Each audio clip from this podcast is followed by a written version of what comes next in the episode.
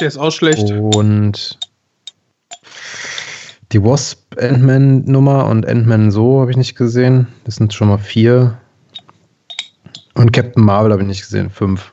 Ich glaube, ich habe echt zwei nur nicht gesehen. Captain Marvel und den Ant-Man Nummer zwei. Hm.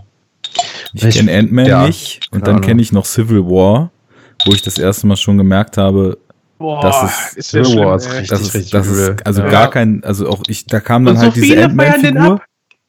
Und ich habe mich so gefragt, wer ist denn das jetzt? Was, warum soll, also was geht denn jetzt hier? Wieso wird denn der Typ da so abgefeiert?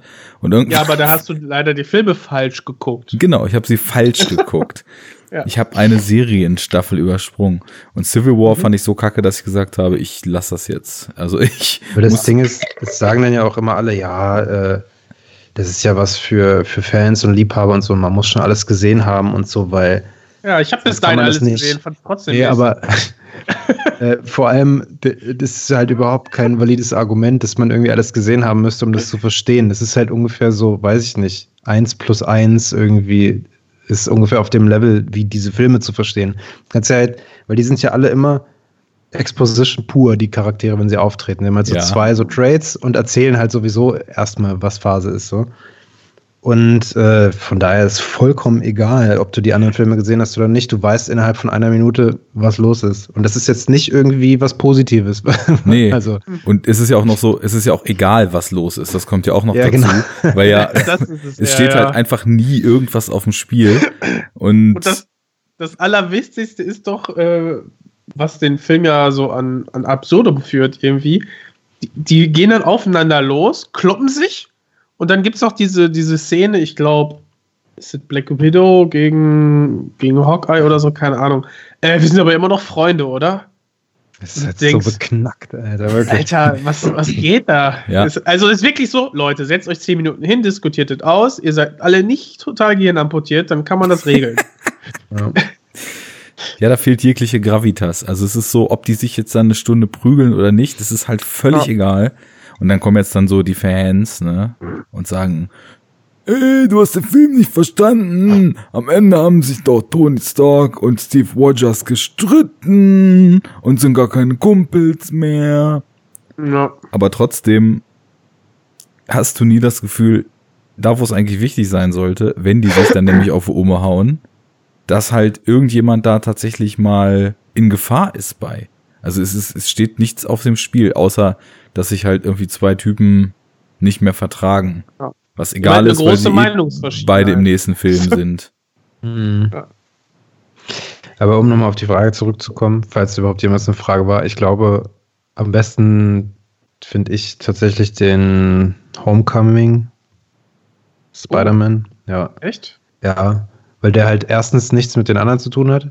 Das ist schon mal positiv. Und der erste also, Iron Man auch nicht. Ja, genau.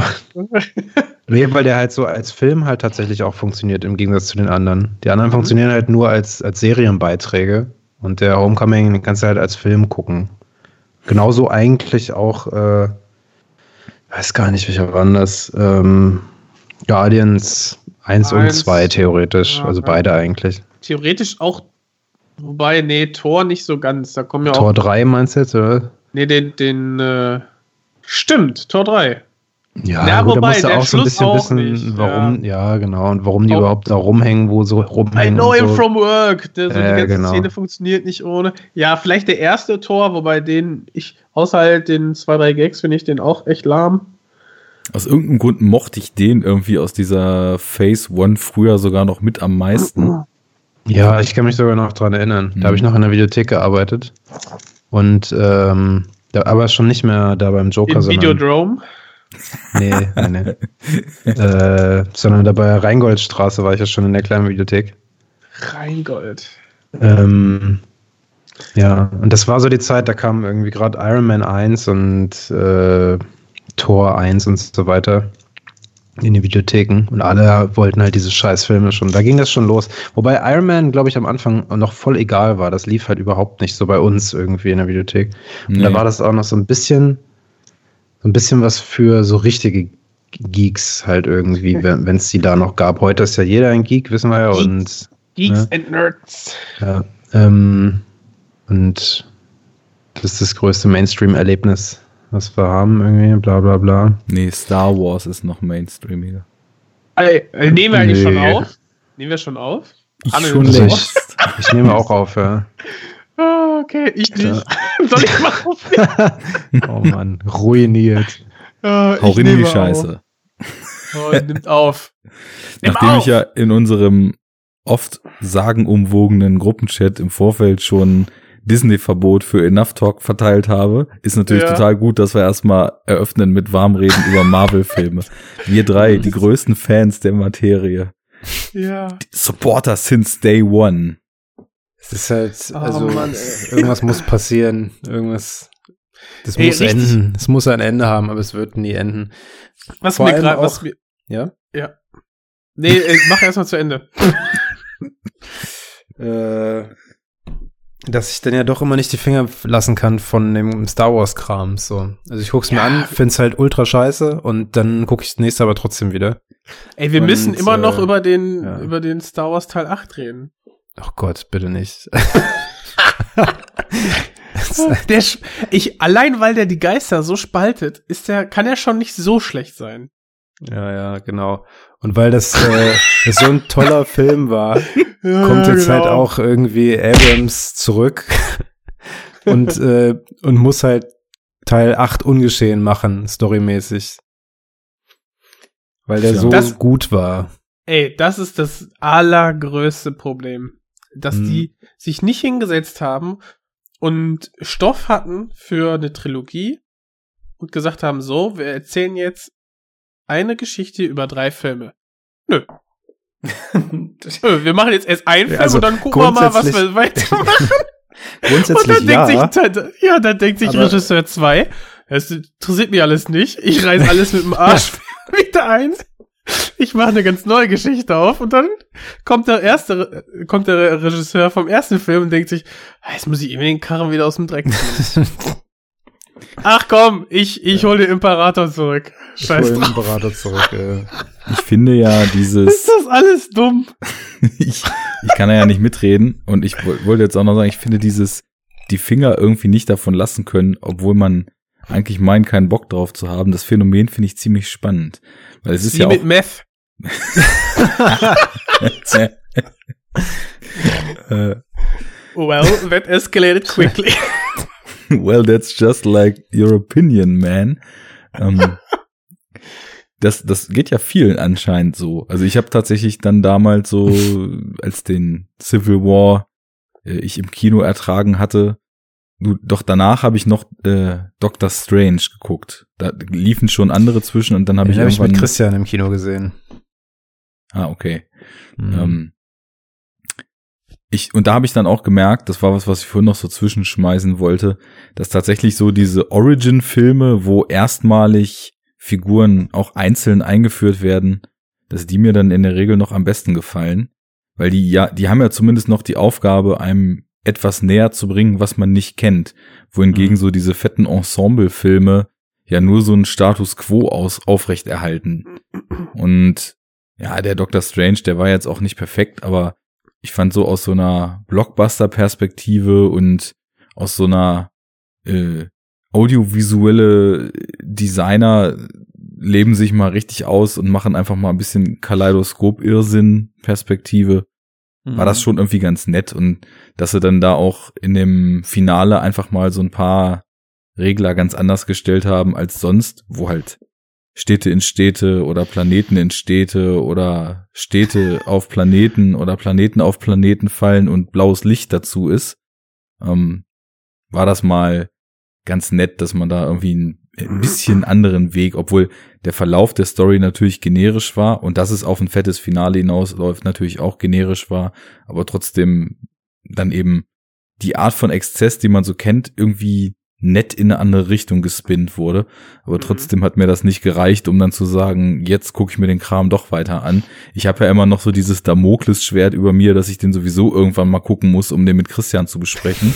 Und bei den Trailern, die ich so kenne von Infinity War oder Endgame oder wenn wir jetzt von Marvel weg sind, irgendwie Suicide Squad und äh, Justice League und sowas, Da hast du noch richtige Perlen vor dir. Ja, das sag ich dir. Das ist ein großes Kino, oder? Hashtag Ja. Release the Snyder Cut.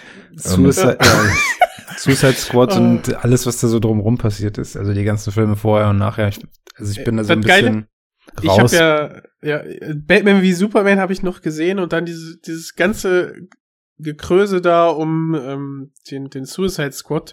Das hat mir so die Stimmung von mir gesagt, nee, gucke ich mir nicht an. Alles Zeitverschwendung. Aber es mir dann- die Stimmung, die Stimmung vermisst hat bei dem Film war der Trailer. und dann, dann äh, kam doch jetzt letztens hier diese, diese ähm, Justice League äh, auf, auf Netflix raus. Den habe ich dann auch so in, in Sprüngen immer mal wieder so zusammen gesehen, um zu, um zu gutieren, dass der schlecht ist. Quasi. Weißt du auch wieder Also- sowas, die Finger nicht davon lassen können. Man hat eine Liste von mindestens 100 potenziellen Vollmeisterwerken, die man irgendwie noch nicht gesehen und in der Hinterhand hat. Und man guckt Justice League. Ja, du wirst halt Ja, zugeschissen aber- mit den Filmen. Das ist so die Verfügbarkeit irgendwie. Die- Die 100 Meisterwerke, die du irgendwie noch sehen willst, da kommst du halt nicht mal abends irgendwie so schnell ran. Weil die ganzen scheiß Netflix und die ganzen Portale alle heißen, halt nur Müll da haben, wie halt irgendwie Nicht Marvel-Film und Co. Ja, nicht nur, aber Ey, ich halt habe zum Beispiel jetzt, jetzt im Horror Oktober, ähm, wo ich noch ein paar Reviews raushauen muss und auch werde, äh, habe ich zum Beispiel Videodrome äh, auch über Netflix geguckt. Quatsch, wirklich? Ja, Ding ist bei, ach krass, okay. genau. Ah Ja, wahrscheinlich, weil der gerade Jubiläum hatte, ne? Haben die den da, hat den irgendeinen Vertrieb den reingedrückt. Hier, nimm doch auch mal den noch mit. Kann sein, ja. Ich bin gespannt, wie sich das entwickelt. Jetzt, wo Hölle Plus schon in Teilen der Welt gelauncht ist. Ähm, Ja. Dann, Die haben sich aber so ein Eigentor ohne Scheiß, geschossen, ey. Ohne Scheiß. Ich wollte es gerade sagen. Es also, ist dass, so- die, ja. dass die in vier Monaten hier erst an den Start gehen. Also, sorry, was ist denn das für ein Move? Ich meine, es wird schon Und- einen Gründe haben. Aber jeder, Ich meine, der Interesse hat, hat Mandalorian jetzt halt schon gesehen, so. Egal, ob der in den. USA Fabian, das wohnt geht doch oder- gar nicht, weil es gibt doch Hölle Plus noch gar nicht in Deutschland. Ich Aber weiß auch in nicht, wie ich das Niederlanden- gesehen habe. Ach, wirklich? Ja, und da wohnst du oder was? ja, an Das der geht doch Grenze. gar Ich nicht. fahr da jetzt Man immer rüber kann doch jetzt zum Ausstrahlungstag. das nicht gucken jetzt. Das geht nicht. Das stimmt. Ich habe einen Freund in Holland, der Ich hatte ähm, gerade Tee im Mund. Ja, mit- sowas im Mund, ist in der Nase. Jetzt in der Nase und überall auf dem Bildschirm. Ähm, Wir klären das Ja, jetzt genau. polizeilich. Kommen Sie mit zur Polizei.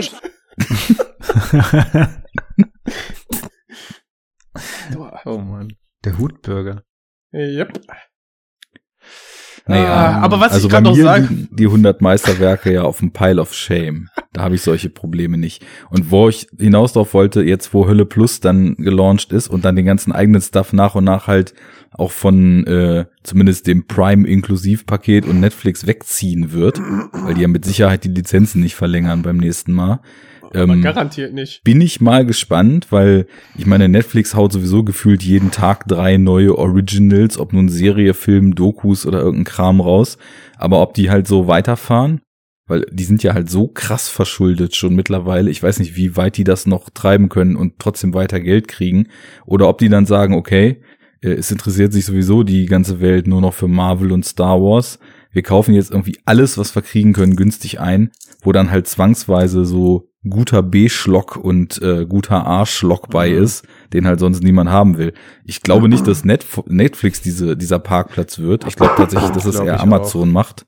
Aber ähm, wird interessant so in den nächsten Also, Monaten. aber, Ne- aber Netflix hat zwei Standbeine, bei mir zumindest. Und zwar hat die, haben die zum einen die Comedy-Specials, äh, gerade auch aus USA und so, die ich ganz nice finde.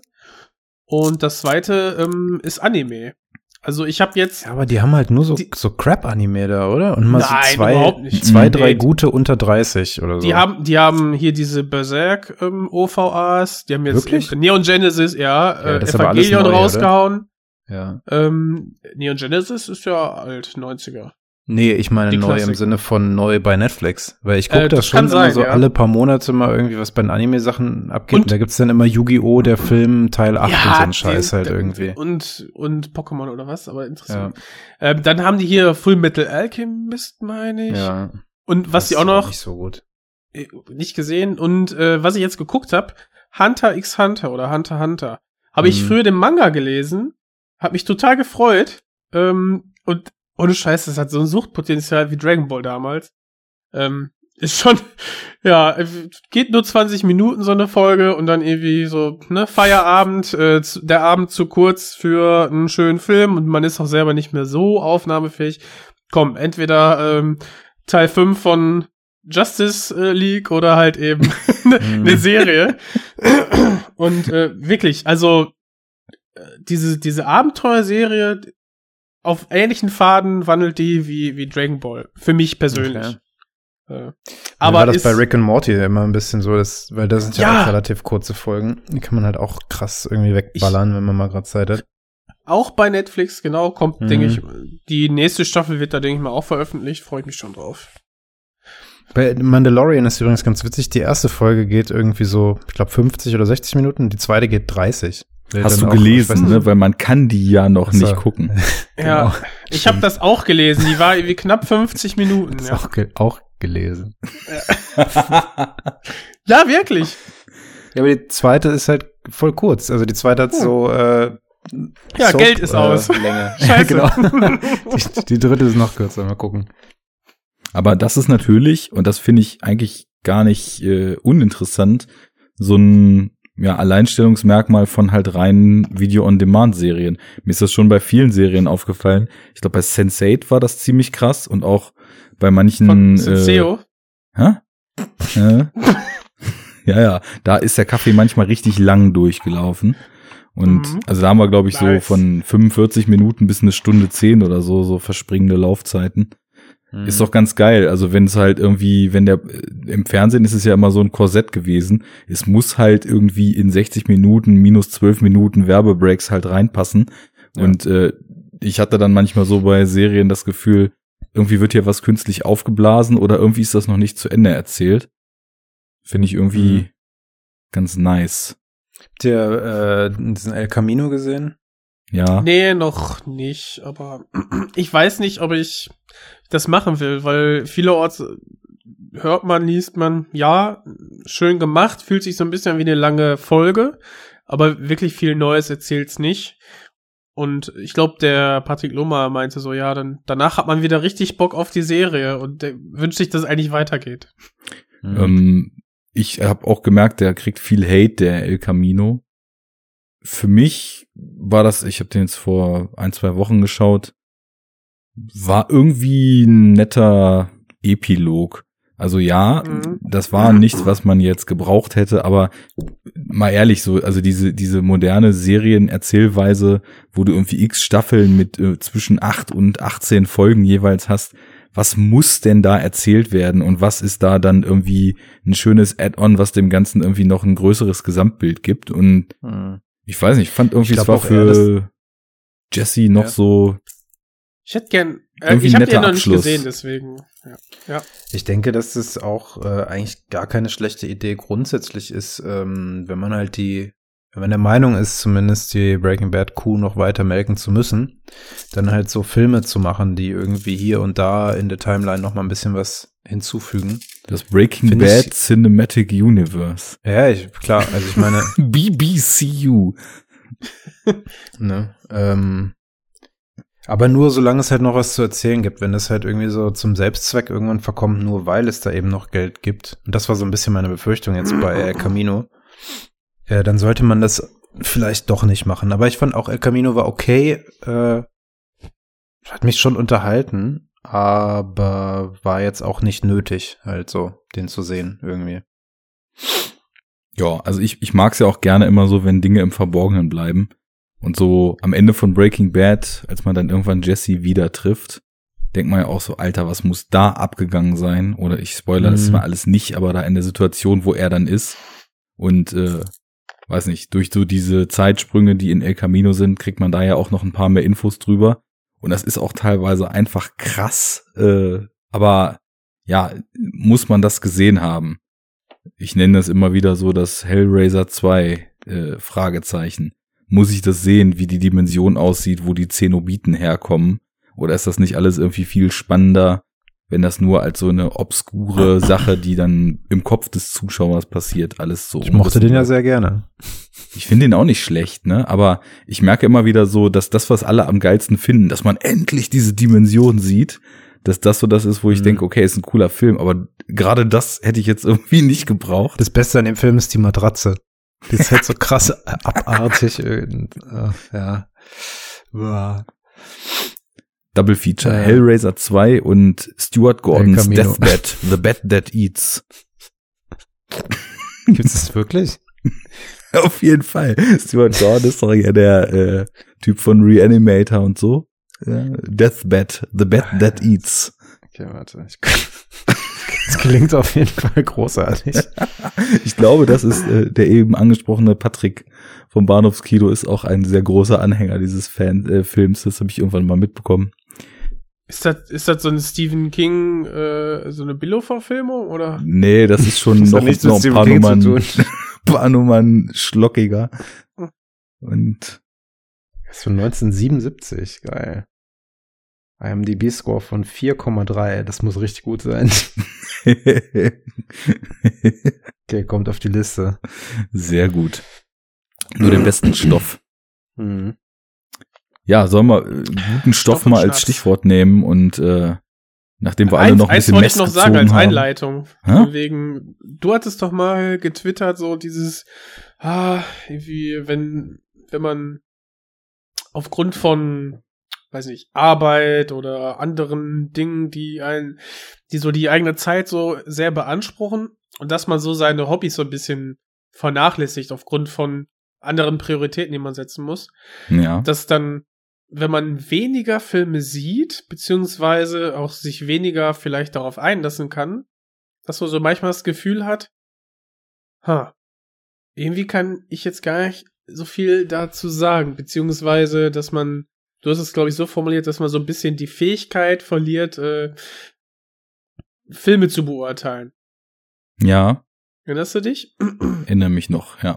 Ja, das, das schließt so ein bisschen, wollte ich noch äh, damit dann diesen Einschub hier äh, verabschieden meinerseits, dass man dann irgendwie ein paar Serien guckt oder sich irgendwie mal abends noch man möchte ja irgendwie weiter Filme gucken, weil man weil man das das Hobby ja so liebt, aber denkt, nee, es muss jetzt hier nicht ich weiß nicht, das Schwarz-Weiß-Drama sein oder etwas so ein Arthouse-Anspruch-Film, sondern komm, ich guck jetzt, weil ich habe eh nur noch eine Dreiviertelstunde, ich gucke jetzt hier 20 Minuten, 30 Minuten Batman wie Superman dann, dann wasche ich mich und gehe in die Falle oder so. Ähm, ich habe das Gefühl gehabt, oder ich habe mich da, oder meine Situation gerade dann echt da reingelegt oder da wiedergefunden, als du das geschrieben hast. Fand ich ganz witzig. Und traurig. Ja, ich, also ich, ist natürlich wirklich so eine Sache, gerade was wir hier tun, so. Keiner von uns hat ja jetzt irgendwie eine Ausbildung oder irgendwas gemacht, was jetzt so wirklich mit, mit Film und Filmanalyse, Drehbüchern, Filmtechnik oder so zu tun hatte. Sind ja alle nur so eine Hobby-Schnacker. Street, Credit. Ja, das ist definitiv die Street Cred, die wir aus unseren Fistfights im Ghetto mitgenommen haben. Ähm, ich habe das bei mir so gemerkt, die Zeit, wo ich extrem viel geblockt habe, wo ich auch noch die Zeit hatte, irgendwie im Schnitt, glaube ich, übers Jahr. Ich, es gab auch Jahre, wo ich echt im Schnitt einen Film pro Tag geguckt habe, wo sich jetzt so die Hardcore-Binger lachend umdrehen und sagen, unter drei ist doch keiner ein Filmfan. Und äh, jetzt bin ich Weil an die einem Punkt, Masse macht's. genau, Hauptsache viel. That's capitalism, baby. Ah, ich freue mich auf die 2,5-fache Geschwindigkeit. Das wird super gut. Ja.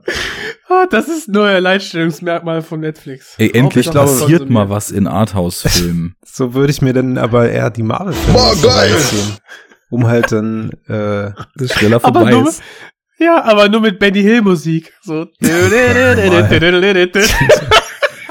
kommt die nicht automatisch dazu, dann? So, als, so als Feature von Netflix. Wenn schon zweieinhalbfach, Dann mit Ja. Benny Hill. Das wäre geil. Ich- ich- das würde Scorsese auf jeden Fall bis ins Letzte als, als wahren Propheten, wenn wir nicht nur Ja. Jahrmarktfilme als Jahrmarktfilme gucken, sondern auch noch mit Jahrmarktmusik unterlegt. Scorsese approves. Ähm, jedenfalls, die, äh, also jeden, der nicht Re- Red Letter Media kennt oder guckt, äh, sei das mal ins Herz gelegt, dieser YouTube-Kanal. Ähm, die Jungs sind ja auch schon seit Ewigkeiten irgendwie am Start, habe ich das Gefühl. Und die haben jetzt ja den ersten Teil ihres äh, Jahresrückblicks ähm, veröffentlicht und hat, haben das dann auch ähm, angesprochen und haben dann als Beispiel gebracht, weil äh, Jay ja ähm, Climax so abgefeiert hat und den auch gerade, der auch gerade bei Netflix läuft. Meinten- und meinten dann, ja, auch den kann man dann ja auch auf zweieinhalbfacher Geschwindigkeit sehen. Und wie die sich dann auf dem Boden win winden und schreien und so, das ist, es hat, es ist so absurd. Diese, diese Vorspultaste, ne? Wirklich. Also, das habe ich ja schon ähm, manchmal auf der Playstation gemacht. Da kannst du ja auch quasi 1,5-fach, dann Ja, ja. ist ja auch der Ton angespeedet, ne? Jedwede Dramatik geht verloren und es ist nur absurd. Gibt's den Button schon bei Netflix? Äh, Nur testweise, glaube ich, in ein paar Ländern oder sowas. Nur für die heftigen Beta-User. Ja. Ständig auch in Holland. Für die Beta. Neue Droge. Einmal, einmal Slow-Mo rauchen und dann Netflix auf zehnfacher Geschwindigkeit, sodass man auf Droge wieder in normaler Geschwindigkeit gucken kann. Ja, ach, Das gibt's dieses in Mega City meinst du, One. Ne? Äh, genau. Ey, das ist aber das ist der Lifehack, oder? Alles Slow-Mo und, und, und dann, und dann wirklich alles irgendwie auf zwei, dreifacher Geschwindigkeit machen. Ah, Hast du effektiv mehr äh, vom Tag. Ja. Und nachher, Das ist der und nachher Lifehack. ist, und dann, danach ist das wie bei ähm, äh, Jump Street 21. Auch, also von der Komödie kann man halten, was man will, aber wenn die beiden auf Drogen sind, diese Szenen, die sind so witzig. Wirklich. Ist schon Ich- so lange her, dass ich den gesehen habe. Äh, Ey, wie der, wie der Sportlehrer, wie der Sportlehrer nach und nach, nach und nach zu diesem Eis wird, ist der Hammer. Ich muss es auch mal wieder sehen. Ich kann mich nur noch Ey, an diese. was passiert mit deinen Augenbrauen? Und dann laufen diese. Es ist so Oh, ich habe neulich, wo wir bei Komödien sind, ich habe Booksmart gesehen. War, ähm, Oh. Der war auch, äh, hat mich so ein bisschen halt an äh, Superbad erinnert. Das ist Mhm. doch schon mal gut. Ja, nur halt eben in einer, sagen wir mal, moderneren Variante. Weil ich habe dann nämlich danach Superbad angemacht und hab schon gemerkt, wie gedate, äh, wie, wie, wie dated der halt teilweise ist. Ja, natürlich. So, ne? Und äh, ja. Also so von der Sache her war Superbad ja auch, also in den Motiven und in dem Billo-Rumgelabere von diesen Teenie-Dudes halt damals auch schon scheiße. Aber irgendwie hat ja, diese gut, ganze. wir waren halt zwölf Jahre jünger oder so, ne? Ja, also, aber über den Punkt war ich selbst da auch schon hinaus. Aber ich weiß nicht, irgendwie hat diese Seth Rogen und Co. Bande für mich das immer geschafft, den, diesem Humor noch mehr zu geben, als dass es nur so ein Mhm. schlechter US-Komödien-Pimmelhumor war. Ja, ja, total. Ich weiß nicht, irgendwie Irgendwas haben die, ist da anders, ja. da Aber war ich so eine glaub, Ebene viel- mehr also gerade bei. Superbad Und liegt halt an Michael Cera. Superbad weil Michael ist halt Cera ist halt teilweise auch das zum Brüllen, Film so. und nicht Jonah Hill. Das, Und, äh, also ich ja. mag ja Pineapple Ja, Express wobei, noch lieber. dann mit Vogel, diese Dreiergruppe ist schon witzig. Ja, klar, natürlich. Aber so dieses, dieses krass. äh, McLovin? Nee, das meine ich nicht, aber ähm, so dieses super unsichere, was Michael Cera eigentlich Mhm. immer spielt, egal in welchem Film oder welcher Serie, was ihn halt so fucking witzig macht. Ich kann den Typen wirklich, ich muss den halt nur, George ich muss Michael. ein Foto von dem sehen, Alter. George Michael und George. George Michael, ja. Ja, der Typ ist halt Ah. großartig. Aber wir müssen eigentlich auch mal einen Podcast über Arrested Development machen. Mhm. Das ist auch, die ist so großartig, diese Serie. Ich habe versucht, die ähm, mit meiner Freundin zu gucken. Mhm. Aber die dauert auch. Also da musst du echt erstmal reinkommen. Mhm. Ja. Pass auf, ich round es jetzt mal ab. Ich wollte nämlich eigentlich zu deinem, äh, zu einer Äußerung über meinen Tweet vorhin, Jens, nur abschließend noch sagen, dass man tatsächlich einfach wenn man so ein bisschen dieses tiefer eintauchen in den Kram und so rumanalysieren und interpretieren und irgendwie auch Bildsprache mehr lesen und so wirklich Hm. gelernt hat, dass also je nachdem, wie oft man das einfach anwendet und wie breiig man aus anderen Grü- Gründen gerade in der Rübe ist, dass man dann einfach das auch, äh, das, das schläft so ein bisschen ein. Also ich merke das jetzt immer, ich habe mal wieder in letzter Zeit häufiger so Video-Essays und Filmanalysen auf YouTube geguckt und dann, dann kommen schon wieder so gewisse Sichtweisen wieder, die man nämlich genau aus dem Grund, den du meintest. Man hat dann einfach nur mal Bock und ja, ob das jetzt irgendwie Batman wie Superman für 20 Minuten beim Zähneputzen oder vielleicht auch irgendwie was Besseres ist. Kein ähm, Bock, es ist die, das krude Interesse, weil sich irgendwie in den letzten zwei Jahren sich da das Maul drüber zerrissen wurde. Und äh, alleine wegen des, des Schnorres, des äh, hier von Der Digi, Digi ja, Schnorres. ah, äh, wie heißt er nochmal? Ähm, Superman heißt er. ja, Das so heißt der privat. genau, wegen Superman. Äh, ich fand ihn halt sehr, sehr super, den Schnorres in Mission Impossible, den du ja nicht guckst. Und ja, allein irgendwie dieses, dieser ganze Scheiß Haben die den da der ist halt, eingefügt? deswegen hat er sich den nicht äh, wegrasiert. Ach so, okay. Die haben den Schnorres bei Weil- Superman weggemacht und bei Mission Impossible Wie geil wäre denn reingepastet. das Nein, nein, bitte, nein, wenn pass auf. Superman Schnäuzer hätte. Ey, Die mussten ja so viel nachdrehen bei ähm, Suicide, nein, Justice League, whatever. Ein, ein, den, ein von diesen bekloppten Filmen, äh, dass, dass die den dann aus dem Dreh von ähm, Mission Impossible 4 geholt haben. Und äh, ja, die Produzenten und, und äh, ähm, Regisseur meinten, nö, den, den rasierst du dir nicht ab. Und dann haben sie denen, glaube ich, auch ein bisschen Geld geboten, meinten, mm, mm, nee, nee, müsst ihr anders lösen. Geld kriegen zum Schnurrbart tragen. Das ist ein Business Model, da würde ich jetzt gerade im Zum- November würde ich da voll Zum, zum mitgehen. Wegrasieren. Hm. Also die haben quasi hier Mission Impossible, der Filmcrew, den, den Machern angeboten, ey, ihr erlaubt ihm, äh, den Schnorres sich abzurasieren und ihr bekommt dafür ein bisschen Geld. Und dann haben die gesagt, nö. Ja, weise Entscheidung. Man sollte sich Ja. einfach tendenziell nie den Schnorres abrasieren. das ist doch ganz klar. Äh, Gut. Ich würde sagen, wir sind warm. Ja, dann spiele ich mal das Intro. Mach das.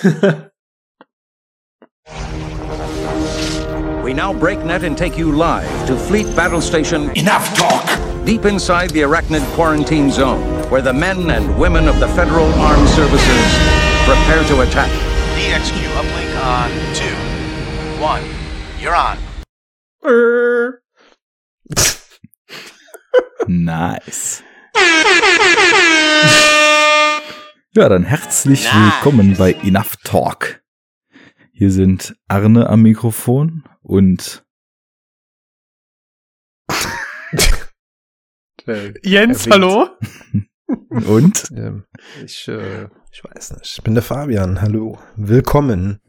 Einen schönen Tag. Diese kreative Pause und die, der Spannungsaufbau, äh, wer da noch kommt, da haben wir lange drauf hingearbeitet, weil da könnte man jetzt ja denken, nach dem 30-minütigen Warmlabern, wo wir sowieso alle durcheinander quatschen, könnte noch mehr kommen.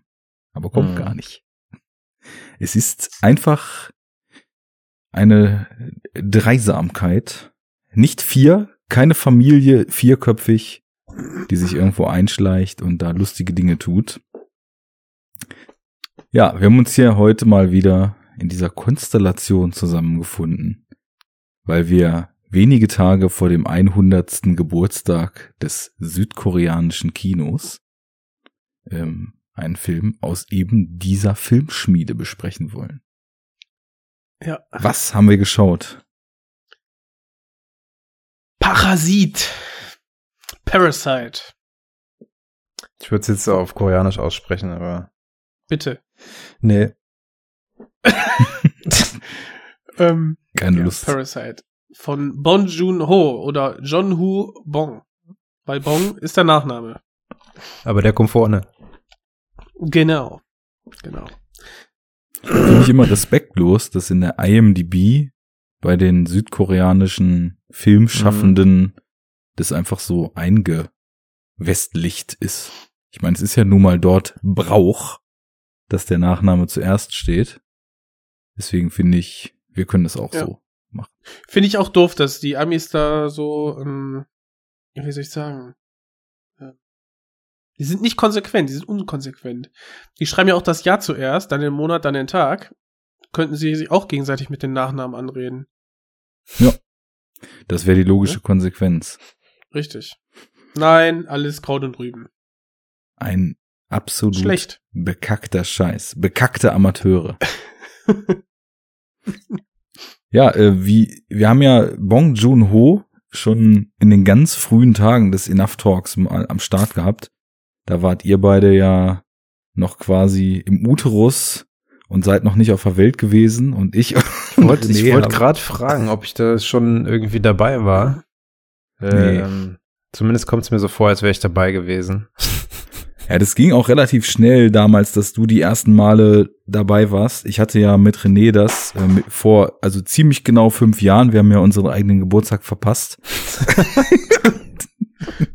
also man könnte sagen, dieser Podcast ist Zelebra Zelebrierung unseres vor kurzem erfolgten fünften Geburtstages am mhm. Tag, an dem Blade Runner Realität wird und eine Woche vor dem hundertsten koreanischen Kinogeburtstag. Mehr feiern geht eigentlich gar nicht auf einmal.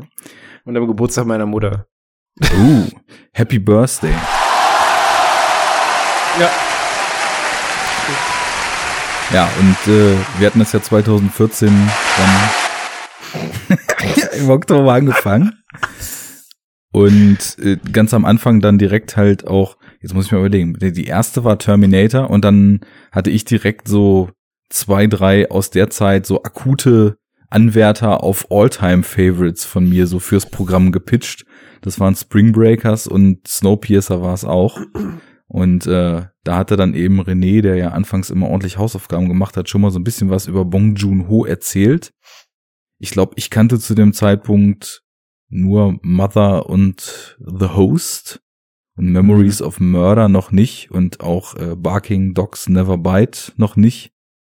Äh, wie ist es denn mit euch und Bong Joon-ho? Wie, wie seid ihr mit dem Werk vertraut und äh, wie seid ihr da so, was die, was die geschmackliche äh, Einschätzung der Geschichten betrifft, pro kontramäßig mhm. unterwegs? Also ich hatte, glaube ich, bei Bong Joon-ho zum erst, also der allererste Film, mit dem ich in Kontakt kam, war The Host und dann Mother. Ähm, ich habe halt, als ich noch im Kino gearbeitet äh, habe, ich dann mit einem Kollegen so uns über ja südkoreanische Filme unterhalten. Er meint, ja hier äh, Bong Joon Ho, The Host. Er meint, ja auch schon mal von gehört. Ja hier, weißt du was? Den gucken wir jetzt äh, an dem und den Tag mal. Dann haben wir uns den zusammen reingezogen und ja, ich war erstmal etwas verwirrt, ob der ähm, wirren, wie ich am Anfang dachte, sehr, sehr konfusen Genre-Mischung, weil ähm, was sich dann später als Markenzeichen herausstellen sollte. Teilweise zumindest, weil das finde ich, ist auch nicht überall gegeben bei ihm. Jedenfalls nicht so stark wie bei The Host. Äh, jedenfalls war ich doch äh, sehr begeistert, weil die Filme ähm, ja, mich einfach immer mitreißen konnten und ähm, ja, ob es jetzt südkoreanisch ist oder einfach das Setting oder auch einfach die Art und Weise, wie er die Geschichten erzählt, das ist einfach ähm, anders als westlich und trotzdem sehr, sehr oder gerade auch deswegen spannend für mich und deswegen ähm, bin ich da erstmal ein Fan von. Und dann habe ich ähm, anschließend nach Mother habe ich mir Memories of Murder angeschaut und war einfach begeistert. Wirklich, ich war dann relativ schnell verliebt in den Film. Ähm, und ja, dann war ich Bon Joon-ho Fan und habe mich dann auch schon gefreut auf Snowpiercer, hab diesem äh, Kino-Release entgegengefiebert und hab dem dann auch im Kino gesehen. Und danach Okja auf. auf jeden Fall. Und danach Okja auf äh, ja, Netflix eben, die Original-Produktion und jetzt zuletzt eben Parasite. Sauber. Ja. Bei mir ist es ein bisschen kürzer, also ich kenne nur eine Handvoll, irgendwie drei, vier. Ich glaube, der erste, den ich gesehen habe, ist auch wie bei euch halt The Host. Das war auch zu der Zeit, als ich in der Bibliothek gearbeitet habe. Da war der. Oh, und ich glaube, ich habe den nur wegen des Covers eigentlich mitgenommen. Irgendwie ein Monster vorne drauf und so, ja, okay. Tentakel. Und, ey, Tentakel, und das ja. Cover ist so schlecht leider. Also Ja. es sieht aus wie der übelste B-Schlock, aber Ja. ist er nicht. Ich habe halt äh, einfach immer so fünf Filme mit nach Hause genommen, vier, fünf Filme. Und äh, irgendwann gehen einem dann auch die Filme aus und nimmt man halt auch die mit den eigenartigen Covern. ähm, Und- ja, ansonsten und- weiß ich gar nicht. Bitte? Also wusstest du denn in etwa, was dich erwartet? Oder Nee, gar hast nicht. du quasi Nee, überhaupt hast du nicht. mit Also Okay. ein Kollege hatte den empfohlen, äh, hat aber sonst nicht mehr dazu gesagt. Hm? Ich so, Das ist okay, cool. Cover ist irgendwie ein bisschen weird. Nimmst du mal mit. Ähm, ja, das war der erste Film und dann habe ich aber überrascht. ja total. Ich habe Cool. dann aber lange nichts gesehen, glaube bis Snowpiercer von Bong Joon-ho. Mhm. Ähm, ja, und dann halt auch so. Also Memories of a Murder habe ich nicht gesehen. Ich habe äh, Mother noch geguckt und ähm, Okja, aber den habe ich dann irgendwann ausgemacht. Fand dieses Vieh so ein bisschen nervig. Boah. Ja. Also jetzt so die, die Animation, das sah halt einfach irgendwie ein bisschen kacke aus. Und dann irgendwie an dem Tag hatte ich dann keinen Bock und ja, seitdem habe ich so nicht weitergeguckt. Ja, und jetzt Ähm, halt Parasite, ne? Bei, bei Okja ist es natürlich auch tatsächlich so eine Sache, dass man, sage ich mal, wenn man jetzt nicht so bis ins Letzte auf so voll animierte Wesen steht, dass dann halt so ein animiertes Riesen-Computerschwein, trotz allem, was der Film irgendwie drehbuchtechnisch richtig macht und in seiner Art und in seinen skurrilen Situationen irgendwie auch wieder ausbügelt, du musst halt die ganze Zeit so diese Suspension of Disbelief haben, dass du eben Mhm. dieses Schwein als real kaufst. Und das ist mir tatsächlich auch sehr schwer gefallen was Mhm. so ein bisschen der Dämpfer für mich bei dem Film war. Ähm, ja, ich habe ja, wenn mittlerweile man das irgendwie als Anime äh, ge- gedreht hätte oder sowas, würde auf jeden Fall ja eine coole Idee. wesentlich Mhm. besser funktionieren. Ja, stimmt. Ja, ich, ich hatte weniger ein Problem damit. Klar, es ist halt irgendwie eine Mischung, also es wird ja als Superschwein, glaube ich, betitelt, ne? Also Mischung aus Schwein und Rind oder irgendwie sowas. Ähm, das Schöne ist ja, dass die alle damit relativ umgehen wie, ja, irgendwie das, das Wunder der Gentechnik und neue Fleischproduktion ähm, im Prinzip. Und du hast halt die ganze, diesen ganzen, ähm, die ganze Fleischproduktion, die hier sehr stark und scharf kritisiert wird. Und da finde ich, wirkt es schon besser, wenn es in der Realität so stattfindet. Aber es schneidet sich natürlich mit dem, was ihr sagt, wenn die Animation, wir sind verwöhnt äh, von dem Verein, dessen Namen wir nicht sagen, die jetzt den Hölle Plus ähm, an den Start gebracht haben in den USA. Oder von digitalen Rasuren. Genau. Jedenfalls, das, also guckt man sich jetzt den Trailer zu König der Löwen an und denkst, okay, Wahnsinn, was technisch alles möglich ist. Diese toten Das- Augen, großartig. Ja, besonders so dieses befremdliche Gefühl, wenn Tiere, die völlig echt, äh, quote unquote, dann aussehen, plötzlich anfangen zu sprechen. Und zu singen vor allem. Awesome. Einfach awesome. Demnächst auf Hölle jetzt nur um Plus. die Technik-Demo, Mensch. Ja, Die- du hast natürlich recht. Das wollte ich hören, danke. ja, oder die verkaufen doch damit ihre, ihre, also die holen damit ihre Produktionskosten so ein bisschen wieder rein, oder? Womit mit den? Filmen. Die, die hauen jetzt, um wieder bei Disney zu bleiben und abzuschweifen, die hauen jetzt ihre größten ähm, Zeichentrick-Erfolge als ähm, Animationsfilme äh, wieder raus, also Computeranimationsfilme. Jens, nicht, ihre Technik Realfilme. Realverfilmung. Ja, ja, genau. Ja, eben nicht. Lass uns Ähm, jetzt bitte nicht hätte ich- weiter über die Hölle reden. Wir haben schon ganz 30 kurz Minuten noch. über die Hölle geredet. Aber ganz kurz. Ich, ich würde dagegen stellen, dass ich glaube, dass diese Filme halt arschteuer sind und ich ähm, kann mir nicht vorstellen, dass die das jetzt irgendwie nur machen, weil das easy money mal so nebenher ist. Die finden das, Das schon, geil. Bitte? Die finden das schon geil. Die finden das kosten alle mega über geil. 200 Ja, ja, genau. Millionen. Ja, weil halt äh, Animation, wie wir wissen, immer noch teuer ist. Und, äh, ja, und dann holst du dir halt jemanden wie Beyoncé und so. Die lassen sich auf jeden Fall ihre Stimmchen auch ein bisschen was kosten. Aber keine Ahnung. Egal, lass zurück zu gutem Kino bitte. Genau. Schnell. Ja, also das ist auf jeden Fall ein interessanter Einwand, dass eben gerade wenn man so diese reale Abschlachtung von Tieren und dieses sehr, sehr zynische Lebensmittelindustrie, Fleisch, äh, quote, unquote, Produktionsbusiness und so kritisieren will, dass es vielleicht ein bisschen schwerer fällt, wenn das Schwein, um das es da geht, dann nicht unbedingt glaubhaft wirkt. Aber nichtsdestotrotz ist es irgendwie eine schöne Tendenz, die man in dem Film schon sehen kann. Ähm, also er hat hast- ja, ja, er hat ja immer du hast da Bilder, die, wo du denkst, okay, ähm, ich, weiß ich, ich will jetzt nichts äh, vorwegnehmen, ähm, aber da sind schon sehr, sehr starke an äh, teilweise auch NS-Zeit äh, erinnernde Bilder dabei in diesem Ja. Zusammenhang.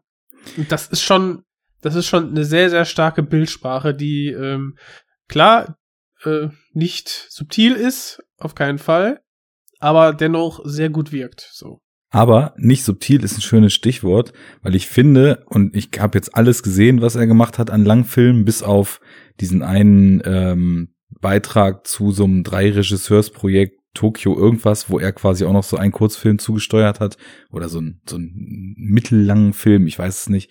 Die, so seine eigenen langen Filme habe ich gesehen und ich finde, dass ihm immer, der schreibt ja auch seine Filme immer oder größtenteils Mhm. zumindest selber oder wenn er sie nicht schreibt, dann co-schreibt er sie zumindest.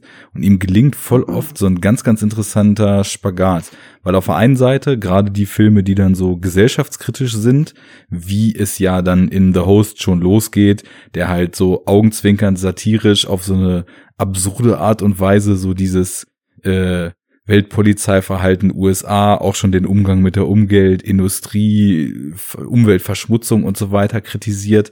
Das geht dann weiter, dann hat er dann in Mother so diesen Umgang der Gesellschaft mit, sage ich mal, so ein bisschen Außenseitern. Ähm, bei, bei Snowpiercer wird dann so die Klassenallegorie erstmalig so richtig stark. Und das sind ja alles äh, Filme, Okja dann auch so diese, diese Tierschutz- und Umweltschutzparabel. Das knallt er einem ja so richtig ins Gesicht. Und das ist halt also gnadenlos, unsubtil, aber auch bewusst und mit, mit absoluter, äh, mit absoluter Gewolltheit unsubtil. Das kann man gar nicht übersehen, diese Themen, die da drin stecken. Aber auf der anderen Seite ist es halt so, dass das nicht die Oberfläche bleibt, an der man dann abprallt, sondern er erzählt die Filme halt weiter und legt ähm, auch über so ein visuelles Erzählen und über eine visuelle Art, wie er mit der Kamera teilweise auch so die Charakterzüge seiner Figuren ergründet, äh, taucht er halt tiefer so in die in die Drehbücher und in die Materie ein und schafft es dann auf der anderen Seite ähm, in so in so ganz und dann eben nicht unsubtilen, sondern eigentlich total subtilen und total impliziten Momenten so ganz viel Menschliches und ganz viel so, so, so kleine Momente mit einer ganz großen Wirkung aus seinen Figuren so rauszuholen. Und ich finde, das Ja, ist irgendwie also- eine total spannende, äh, ja, total spannende Gegenüberstellung. So auf der einen Seite dieses Ja. laute in your face und auf der anderen Seite eine Menschlichkeit, die ganz viele Filmemacher irgendwie nie erreichen, obwohl sie es total aktiv versuchen und die schwingt bei ihm immer so ganz automatisch mit. Mm, Das liegt, glaube ich, äh, an, an seiner Stärke, Charaktere schreiben zu können. Also Ja. du hast immer ähm, Charaktere, die sich in dieser Situation befinden und die du dann quasi begleitest. Äh, und dann hast du halt diesen Dualismus, diese Charaktere, die sich ähm, seltsam bis ähm, sehr, sehr nachvollziehbar äh, verhalten in eben dieser einen Situation, äh, mit der sie jetzt erstmal klarkommen müssen. Ähm, so würde ich das auch sagen. Ja. Also ich, ich, ich habe gerade überlegt, wie das denn bei Memories of Murder ist, weil das ist eigentlich ein Polizeiprocedural und da ist, ja, da hast du halt auch ähm, viele, also einige lustige und absurde Momente, aber auch viele Spannungsmomente halt einem normalen Thriller, ähm, die dem eben gleichkommen und eben drin äh, vorkommen. Aber dieser, dieser Gegensatz, wie er teilweise bei The Host auftritt, dass, dass man merkt, okay, das ist jetzt absurd lustig und äh, darauf folgt irgendwie eine sehr, sehr mh, spannende oder, oder, oder Action-Szene, die halt dann nichts mehr von diesem Witz hat. Das hast du da halt nicht. Also es geht dann besser ineinander über. Ähnlich wie bei, ja, fast wie bei Parasite. Würde ich halt auch sagen. Ja, ich, ich würde es aber nicht mal nur unbedingt ihm zuschreiben, weil das schon irgendwie auch ein Charakteristikum aus allgemein südkoreanischem Kino ist, finde ich. Eigentlich halt, also gerade diese, krasse Spannungsbogen zwischen lustig und, und intens und hast du nicht gesehen, das ist halt so ähnliche auch im japanischen Kino, ohne die jetzt beide irgendwie äh, unbedingt gleichsetzen zu wollen, aber es ist ja einfach eine andere Art des Filmemachens, ne? Äh, Im Vergleich zu unseren normalen westlichen Sehgewohnheiten und auch Erzählweisen.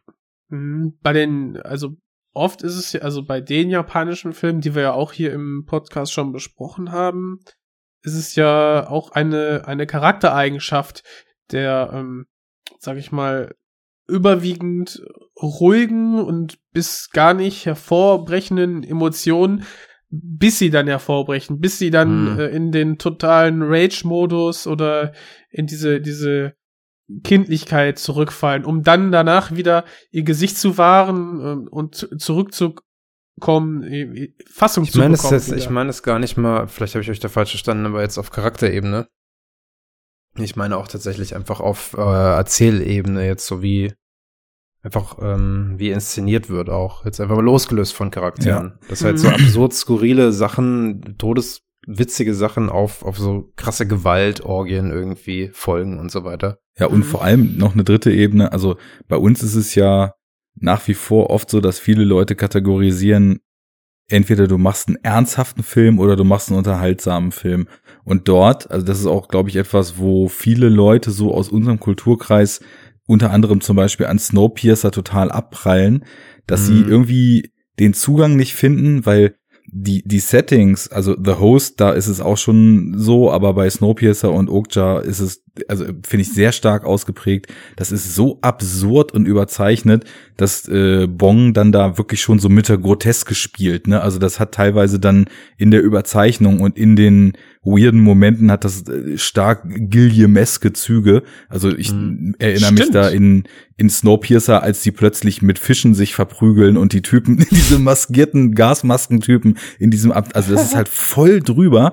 Und also ich glaube, ganz viele Leute kommen nicht damit klar, dass in so einem Film dann auf der anderen Seite, also sowas Groteskes, dann mit so krasser Action gepaart ist. Und da hast du völlig recht, Fabi. Also so dieser, diese Bereitschaft zum Genrewechsel im Film, ne? Ich meine, guck dir Oldboy an, das ist halt ein Ja, ja, totales Psychodrama und plötzlich sind irgendwie zwei der besten Action-Szenen, die man jemals gesehen hat, irgendwie diese, diese Schlägerei mit dem Hammer in dem Gang oder diese eine, wo er sich mit den Typen kloppt, als er gerade rausgekommen ist, einfach auf der Straße. Das sind irgendwie brillante Action-Szenen und gegen Ende wird's dann irgendwie zum total zermarternden äh, Schuld- und Familien- und Sühnedrama und ich glaube, da steigen viele Leute aus und sagen, das passt doch nicht zusammen. Eine griechische Tragödie. Genau.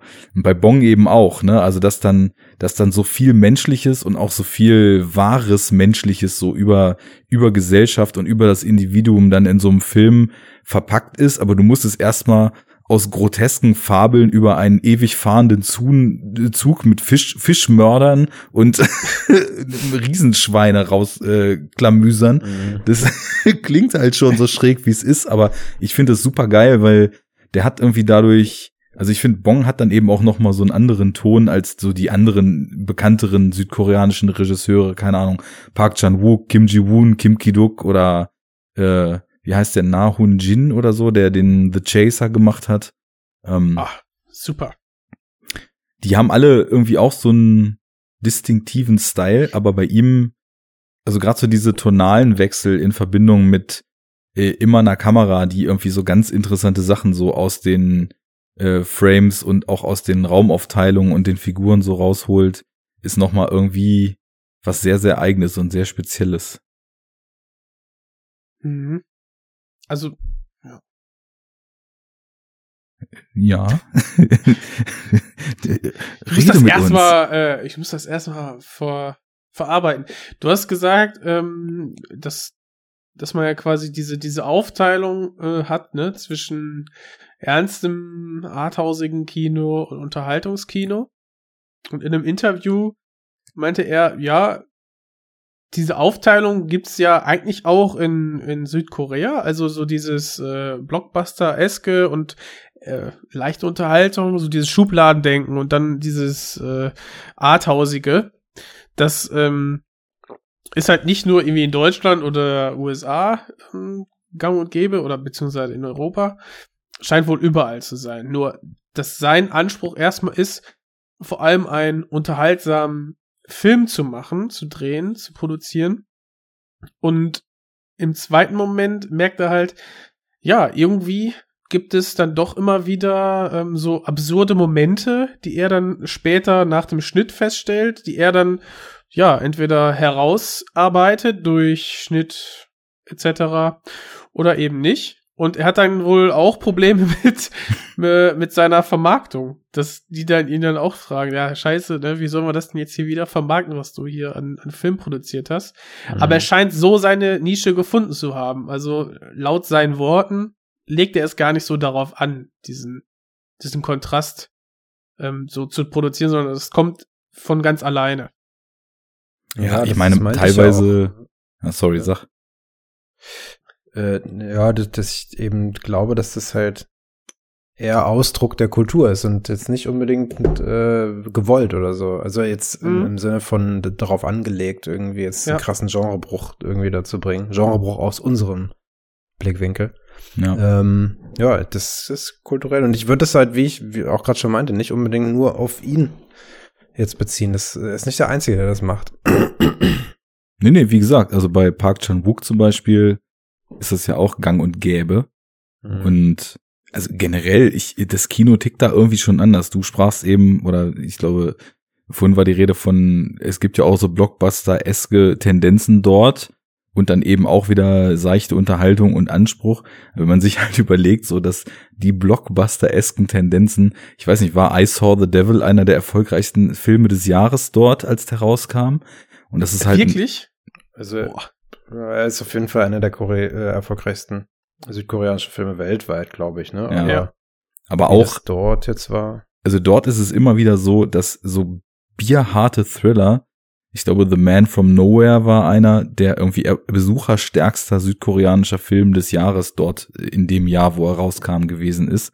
Und das oh. sind so, also das, das sind klar, das sind dann wieder Filme, die sind extrem so auf Style und auf Kinetik und so gebürstet. Und, und Genre ähm, einfach, ne? Ja, schon. Durch und durch. Ne? Ähm, aber die, ich glaube, die Kinolandschaft tickt schon anders und du hast immer wieder so Trademarks, also die uns so als Trademarks vorkommen, dass aus so eigentlich vermeintlich in sich ruhenden oder vielleicht auch in sich gefangenen Figuren so ganz krasse Gewalteruptionen rausbrechen. Das ist sowas, was einem ja echt immer wieder begegnet. Und da kann man sich dann auch fragen, also wir verstehen ja auch vieles so von fremden Kulturen nicht, wenn wir die nicht richtig kennengelernt haben. Ist das vielleicht auch was, was so ein Ausdruck dieses sonst sehr auf Höflichkeit bedachten und äh, ja sehr, sehr, sag ich mal, ruhigen Lebensstil ist? Kann ja alles sein. Das gibt, glaube ich, viele Sachen, die man da, wenn man die Kultur nicht kennt, nicht so wirklich versteht. Das merkt man ja auch jetzt äh, ganz stark an dem Beispiel. Am Anfang in Parasite bekommt ja die ähm, ärmere Familie, ähm, wie heißt die? Wie heißt jetzt der Familie? Die ärmeren sind die Kims. Kim. Und die anderen Kims, sind die genau. Parks. Ich glaube, das ist ungefähr das Äquivalent zu, das einen sind die Müller und die anderen sind die Meier. Oder ja. die Schmidt. Pa ja. Ich kannte auch mal eine Frau Park, eine sehr nette Organistin. Ähm, ja. Auf jeden Fall, genau, auf jeden Fall, ganz am Anfang bekommen ja die Kims ähm, ein, von einem Schulfreund des, des älteren, ne, doch des älteren Bruders, ähm, bekommen die ja einen Stein geschenkt. Und wie haben die das nochmal übersetzt? Ich dachte so, ha, wie, wie kommen jetzt hier den Stein der Weisen? Denn wenn die den Stein ähm, bekommen, dann ist quasi die die die die Familie gesegnet und ähm, wird jetzt quasi Glück und Reichtum kommt dann in das Haus. Mhm. So und das ist halt eine, eine Geste und irgendwie ein, ja, kultu kulturelle, ähm, kultureller Brauch, der halt so in Europa, soweit mir das bekannt ist, so gar nicht existiert. Also an solchen Feinheiten merkt man einfach ganz klar, ähm, dass wir in einem anderen Kulturkreis ähm, sind und äh, ja, einfach in einem anderen Land, wo es einfach Neues und anderes zu entdecken gilt. Ja, da hatte ich auch ein Interview noch gesehen, wo dann Bong dann auch meinte, also das wäre jetzt für die heutige Gesellschaft und das heutige Leben auch also ein völlig ungewöhnliches Symbol, weil das, wenn ich das richtig verstanden habe, was er gesagt hat, wohl so ein, so ein klassischer, so eine klassische Sammelleidenschaft ist und so eine klassische fast äh, Kunst, diese besonderen Steine so zusammenzustellen und dann mit irgendwelchen Mythen zu umweben und junge Leute würden das halt auch irgendwie gar nicht mehr tun und irgendwie kaum noch erkennen. Aber ähm, dass da eben Sehr schon metaphorisch. viel Symbolkraft drinsteckt. Äh, was ich gerade mal äh, einfach aufgreifen würde, äh, der Film ist ja jetzt noch ziemlich aktuell und jetzt hast du schon quasi damit angefangen, die, die arme Familie Kim kriegt einen Stein geschenkt. Ich würde vielleicht einmal noch kurz umreißen, worum es geht, aber ich würde direkt davor sagen, guckt euch den Film an, weil ich glaube, es gibt fast nichts, was man irgendwie so besprechen kann, dass man nicht irgendwie schon Spoiler Alert hat. Gut, ich Mhm. habe ich hab auch wieder kein Trailer geguckt, weil für mich völlig klar war, dass ich den Film sehen möchte. Ich weiß nicht, wie viel von dem Fortgang der Handlung im Trailer ist. Wahrscheinlich Ich glaube, den, den ersten Teaser oder den ersten Trailer kann man sich angucken. Den habe ich nämlich gesehen. Aber die grobe Idee war mir dann schon, ähm, Ja. wurde quasi transportiert, wie es sich gehört. mir nur so grob und allein deswegen hat mir irgendwie die Handlung, so sage ich mal, im ersten Drittel oder vielleicht dann in der ersten Hälfte, bis quasi das Setting dann vollends etabliert ist, schon so unglaublich viel Freude und so kleinere What the Fucks beschert, dass ich Mhm. äh, sagen würde, also wir besprechen den Film sowieso all in. Ich habe auch keinen Bock, ewig um heißen Brei rumzureden und irgendwie erst so ewig rumzueiern und dann Spoiler zu machen. Also ich beschreibe komm, jetzt die Handlung und dann besprechen wir den Film einfach normal. Ja, oder wir machen kurz Fazit. Wir verraten Also, als erstes das Ende. Und am Oder Kurzfazit, wie- tot. wie immer. Oder? So kleiner Brauch. Mhm. Also ich fand den auch sehr, sehr gut. Äh, eigentlich schon ähm, wieder ein herausragender Film. Äh, ob der wirklich perfekt erzählten Geschichte, ähm, die jetzt nicht allzu ähm, allzu gewöhnlich ist. Und man sieht der Film gut aus. Mhm. Wunderschön geschossen, toll geschnitten und äh, ja, also hat mich wirklich auf allen Ebenen erfreut, diesen Film gesehen zu haben. Äh, ich kann den nur empfehlen. Läuft der noch? Ja. Ähm, ja, Ja. in ausgewählten Kinos. Okay. Also ich hatte den ja wegen, hatten wir vorhin schon das Thema, sehr viel Arbeit und dann Urlaub, wo ich Mhm. mich äh, weggemacht habe hier, habe ich den jetzt dann auch erst, als er dann schon, weiß ich nicht, drei, vier Wochen lief, gesehen. Zum Glück noch eine OMU-Vorstellung mitgekriegt. Ja, Mhm. und ich schließe mich in dem Fazit vollkommen an. Also äh, über jeden Zweifel audiovisuell erhaben. Äh, die Kameraführung ist einfach nur meisterhaft. Setdesign großartig. Ganz, ganz Ja. großartige Schauspielleistungen. Also ähnlich wie ich sagen würde, dass Bong Joon-ho auch immer besser wird, äh, ist das auch mit dem Hauptdarsteller Song Kang-ho, der ja auch schon seit The Host oder auch nee, seit Memories of Murder sogar quasi so Stammbesetzung in seinen Filmen ist und den man ja auch ich aus äh, zum Beispiel hier Joint Security Area kennt und so. Ähm, Ah, so schön. und äh, also ich finde eben noch, also zusätzlich zu der Ebene, dass der unglaublich lustig, unterhaltsam, krass, äh, what the fuckig, bitter und so die ganze Gefühlspalette so einmal durchläuft, äh, nailed er es halt auch einfach extrem auf den Punkt, was sage ich mal so die Gesellschaftskritik oder so dieses zumindest symbolhafte und dann auch konkretere Ausloten dieser arm-reich-Schere in der Gesellschaft und in der heutigen Gesellschaft und allen ja menschlichen Eigenschaften, die damit so einhergehen, äh, wie er das alles so darstellt. Also auch in der in der Kritik, in der Satire, äh, in den Beobachtungen total gelungen und äh, ja mit de definitiv diversen Überraschungen drin. Also von mir auch die Überempfehlung. Ja, ich glaube, da gehe ich einfach mal mit. Also ich, ähm, ich wusste auch im Vorfeld gar nichts über den Film tatsächlich. Also außer so ein bisschen das Medienecho, ne, mit Cannes und, und so weiter. Wusste halt, dass, äh, dass der dann irgendwie bald kommt und mehr nicht. Ich habe keinen Trailer gesehen, nichts, Palme, gar ne? nichts. Goldene hatte der bekommen. Jo. Ah, Mhm. okay. Das gibt ja Der immer hat Buzz. die höchste Ja. Auszeichnung bekommen, ja. Ja. Und von daher ähm, war ich auch äh, so ungespoilert, wie es nur geht. Und es ist ja bei manchen Filmen relevant, ob man gespoilert ist und, äh, oder nicht.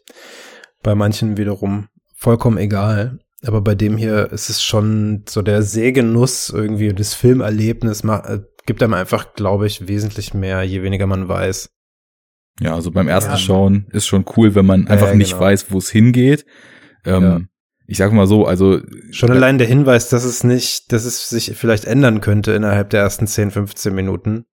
äh, ne, also beziehungsweise im, im Vergleich zu den ersten Minuten, die man so sieht, das reicht schon eigentlich. Wenn man, wenn man halt gar nichts weiß, ist es noch besser, wenn der dann irgendwann umschwingt. Äh, von daher auch von mir eine Empfehlung und ich glaube es ist tatsächlich auch, also bis jetzt äh, mein Film des Jahres so. Jetzt kann man ja langsam schon anfangen, oh yeah. solche, solche Äußerungen zu tätigen Ende November. Ja, Es cool. kommt ja nur noch Episode 9, ne? Vielleicht toppt er das ja. Wohl kaum. Demnächst auf Hölle Plus. Ja. Ja, Ja, dicke Empfehlung. Also ihr wisst ja, wie wir ticken so in etwa. Ähm, wenn ihr sonst d'accord geht mit unserer Meinung, geht da rein. Alle anderen schauen Probe via Trailer. Ja, So, ähm, also, sp- das war jetzt Spoilerwarnung, Sirene, obligatorisch.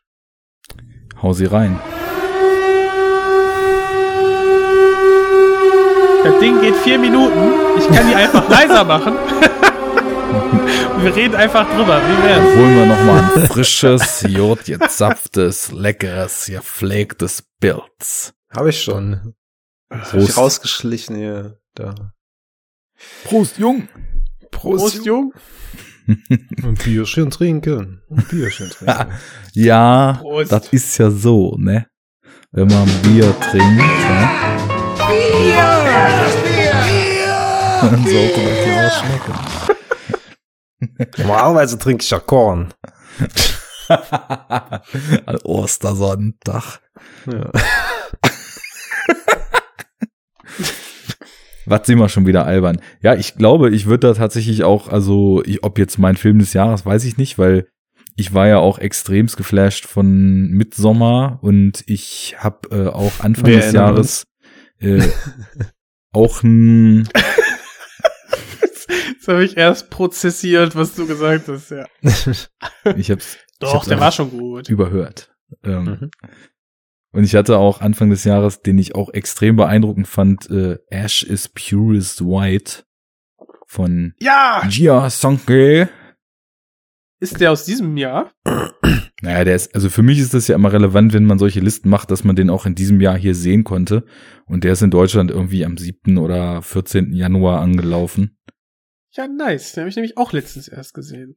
Ja, den hatte ich äh, auch im Kino sogar geguckt und fand den echt richtig beeindruckend. Also ich kannte von dem, ich weiß natürlich nicht, wie man diesen Namen ausspricht, ne? Jia Sanke oder wie auch immer. Shangche. ähm, Das ist chinesisch, oder ja, genau. Äh, den äh, A Touch of Sin hatte ich vor vier oder fünf Jahren mal gesehen. Und den fand ich schon mega krass, wie er so diese moderne Lebensrealität in China so dargestellt hat und so krass durchkomponierte Bilder, wie man, wie immer so der Mensch als kleines, total zur Unbedeutsamkeit verkommenes Individuum so irgendwelchen unglaublich, also Häuserblock großen Bauwerken und irgendwelche riesen Stauseen überspannenden Brücken gegenübergestellt wurde, so das, also ganz starke Bildsprache. Und den fand ich auch super. Und äh, Burning fand ich auch ziemlich gut. Irgendwie viel, Ja. viel aus dem asiatischen Raum. Jo. Und, Und äh, Joker war gut. na, den habe ich jetzt noch nicht gesehen. Ja, der ist gut. The Favorite fand ich klasse. Mhm, der war auch äh, stark. Ja, es wird auf jeden Fall wieder ein äh, paar Filme geben, an die man sich auch im Nachhinein noch erinnern wird. Aber ich muss echt sagen, also der hier, der rangiert ganz oben mit. Also so diese, Ja. äh, diese Mischung, allein wie der sich aufbaut. Ne? Also ich am Anfang äh, ist es so schön, wie man erstmal die Figuren kennenlernt und wie dann so nach so einer anfänglichen äh, Zaghaftigkeit dann der, der Sohn der Familie Kim dann anfängt, sich so in diesen Job rein zu hasseln und wie die dann so, und äh, das ist eben auch inszeniert mit so einem Fluss und so einer Selbstverständlichkeit und so einer, so einer schelmisch grinsenden Freude an dem, was da passiert, wie dann diese ganze Familie so dieses, das, das Mega-Scheme entwickelt und sich nach und nach so in den, in die, in die Dienerschaft dieser reichen Familie reinhasselt. Also ich, ich wusste das halt vorher nicht. Also ich wusste, hatte irgendwie die Info, dass ich irgendwie ein ein Junge in, in einer reichen Familie so einen Job erschleicht sozusagen, ne? Und deswegen halt dann auch der Titel Parasite, aber er ist ja nun nicht der Einzige, der da parasitär dranhängt. Ähm, das hat mir schon allein sehr viel Freude gemacht, wie sich das so aufgebaut hat. Die ersten zehn Minuten schon, also bevor das überhaupt mit der reichen Familie losgeht. Und halt so großartig da unten bei deren in ihrer Souterrain-Wohnung. Mhm. Hier, als die Pestizidleute da kommen mit den mit, Nein, mach die Fenster auf, lass sie offen. Ja, die Wohnung ganz gebrauchen und du Ja. denkst, scheiße, ey. Und da hängen auch so, also da hängen echt äh, schöne und auch sehr bittere Symboliken schon wieder drin. Total. Also ja, ich meine- und das halt innerhalb von kürzester Zeit ganz viel halt, ne? Das ist ganz Ja. Ich meine, sie, sie sind ja schon so auch rein visuell ganz unten, ne? Also es Sie ist sind ja halt noch unter unten Ja, ja. quasi. und es Ja. ist sogar so, ja, dass aber es ist, es ist ja nur Souterrain, nicht ganz Kellerloch. Ja, gut, okay. Da, komm- da geht's ja, okay. später hin. Ja, das schon, aber ich, ich finde sogar, also in Keller könntest du nicht reingucken. Und Souterrain, dadurch, dass es dieses Fenster noch gibt, ähm, das greift die Kamera auch schön auf. Ich habe da so ein YouTube-Essay gesehen, was total schön so die Kamerafahrten analysiert hat in dem Film. Mhm. Und während die in diesem muss äh, Souterrain sind, filmt die Kamera immer so ein Stückchen von oben die Figuren. Also du hast die ganze Zeit, sage ich mal, so diesen Blick der Gesellschaft, dass du auf sie Ja. herabschaust, ne? Und Ja. ja, das, das ist irgendwie schon echt stark gemacht und so. Das Einzige, was noch unter ihnen ist, sind die Schaben, die sie dann halt so vom Tisch schnipsen und wo dann die Pestizide reingeballert werden, die sie aber auch selber schon abkriegen, wo dann so das Bild ge- aufgemacht wird. Naja, so unähnlich sind sie denen dann halt auch nicht mehr. Also die Pestizide kriegen sie dann schon beide gleichzeitig ab. Das ist schon echt Ja. bitter. Und ganz am Anfang ähm, zieht sich das halt so durch. Sie sind ganz unten und profitieren halt, versuchen überall so gerade so mit zu profitieren. Ne, so quasi vom WLAN der Nachbarn. Da muss man sich halt irgendwie nach oben aufs äh, Klo klettern, damit man da irgendwie noch guten Empfang hat. Ne? Oder ähm, ja, man, man nutzt dann den kostenlosen Kammerdiener der Pestizide eben mit. Mhm. Oder eben auch ja so, was ich, Ditch Economy Jobs wie äh, ja, Pizzakartons falten. Und Mhm. ja, es ist so, sie sind, sie sind quasi ganz unten oder fast. Ähm, und unter ihnen ist noch die Kanalisation und die soll dann ja später im Film auch noch mal weiter nach oben steigen, höher sein als sie sind auf jeden Fall. Und ja, dieser ganze Film, wenn man so diese Metapher einmal aufmacht, ist wirklich durchchoreografiert bis Mhm. ins Letzte. Mhm. Es ist so stark gemacht. Es funktioniert aber komplett ohne diese Metaebene. Ja. Wie meinst du das? Dass äh, du einfach sagen kannst, okay, wir haben hier eine, eine Familie, die sich irgendwie mit allen Mitteln, mit der Ellbogengesellschaft, äh, die sie quasi immer unten gehalten hat, jetzt mit den gleichen Mitteln der Rücksichtslosigkeit versucht nach oben zu kämpfen, weil sie eben ganz unten sind. Und dann kannst du einfach Spaß haben, indem du äh, siehst, in welche Situation die sich da einmanövriert. Und bis zum Schluss mit einem krachenden Finale ähm, wirst du perfekt unterhalten. Und du musst gar nicht darauf eingehen, auf die ähm, ja, Metaphorik in den ganzen Bildern. Wie jetzt die Kamera gehalten Nee, wird, nee, nee. wie wie die wie die Sets bei den Kims aussehen, wie das Setdesign, die offenen ähm, Kameralinsen dann bei den Parks aussieht, die einfach sehr viel Platz zur Verfügung haben. Ja. Ähm, das ist, ja. Das ist ja das Schöne. Du fühlst das alles direkt so beim Gucken. Du merkst halt nur, wenn du dann, also eben, oder wenn andere kluge Leute, die da was von verstehen, in solchen Essays zum Beispiel dann die Bildsprache analysieren, dann merkst du, Oder wir. dass, ja, ja gut, also andere dulle Leute halt auch. das ist halt alles extrem. Die Leute kommen einfach ihrer Arbeit nicht nach, weil die, weiß ich nicht, zu dumm sind oder was. Ja, nicht wir und vor allem nicht äh, Bongs Kameramann, weil Mhm. das ist so, das ist alles extrem ähm, bewusst gestaltet. Da ist nichts, ja, jetzt filmen wir mal hier so eine Szene, ne, sondern das Framing in dieser kleinen Kellerwohnung, das ist halt alles super eng und so weiter. Da hast du dann formatfüllend diese Familie am Tisch und die füllen halt das Frame komplett aus. Da ist kein Platz mehr nach links und rechts. Du hast sie dann später am Tisch äh, in der Villa, wo sie sich den Zugang erhasselt haben und dann so richtig assig sich da voll fressen und zulaufen lassen an diesem Wohnzimmertisch. Und links und rechts ist Platz ohne Ende. Zwischen den Figuren ist Platz ohne Ende. Irgendwie so ein total anderes Raumgefühl. Aber es ist jetzt nicht so, dass man irgendwem sagen muss, ja, ey, jetzt guck mal, achte mal drauf, wie toll der das hier macht. Dann wirst du sehen, wie gut die Enge eingefangen wird und so, sondern mit so einer totalen Natürlichkeit und so einem ganz natürlichen Fluss ist der halt irgendwie so voll ja in Bewegung der Film und erzählt das einfach so ganz aus sich heraus. So du, du, was, was diese Bildsprache und was das Skript uns in Verbindung mit der Bildsprache so erzählt und wie wir das Setting und die Figuren so kennenlernen, da ist gleich ein starkes Gefühl dafür da und über Bilder und über das Verhalten von den Figuren, ohne dass jetzt irgendwie, wie du vorhin so bei den Marvel-Filmen meintest, Fabi, dass irgendwer uns so Exposition erstmal äh, fünf Minuten zuquatschen muss, damit wir wissen, was da Sache ist, sondern äh, nicht nonverbal, weil die machen ja was miteinander, aber die reden halt nicht über ihre Zustände oder so, sondern du siehst sie einfach agieren in dem Setting und das reicht halt, um alles zu erzählen und komplett klar zu machen, wie die Lebensbedingungen sind. Mir fällt gerade auf, dass man das so hervorheben muss, ist schon irgendwie ein Armutszeugnis für das aktuelle Kino teilweise. Ja, also Ja. Ich, es ist ja auch wirklich so, dass, äh, sage ich mal, bei vielen populären Filmen einfach dem Zuschauer Ja. nicht mehr zugetraut wird, dass er sich sowas selbst erschließt, so dass mindestens. Texttafeln oder so kommen müssen. Ja, ist schon, ist schon irgendwie weird. Irgendwie so. Das, Im New Hollywood Kino war es schon anders, ne? Also da, da, da, haben die so wenig gesagt wie nur möglich, habe ich manchmal das Gefühl. Und äh, du checkst trotzdem, was da, was gerade Phase ist ja, ich frage mich dann auch immer wieder, ob man, ob das, äh, sagen wir mal, westliche oder US-amerikanische Mainstream-Kino irgendwann den Weg dahin wieder zurückfinden wird oder kann.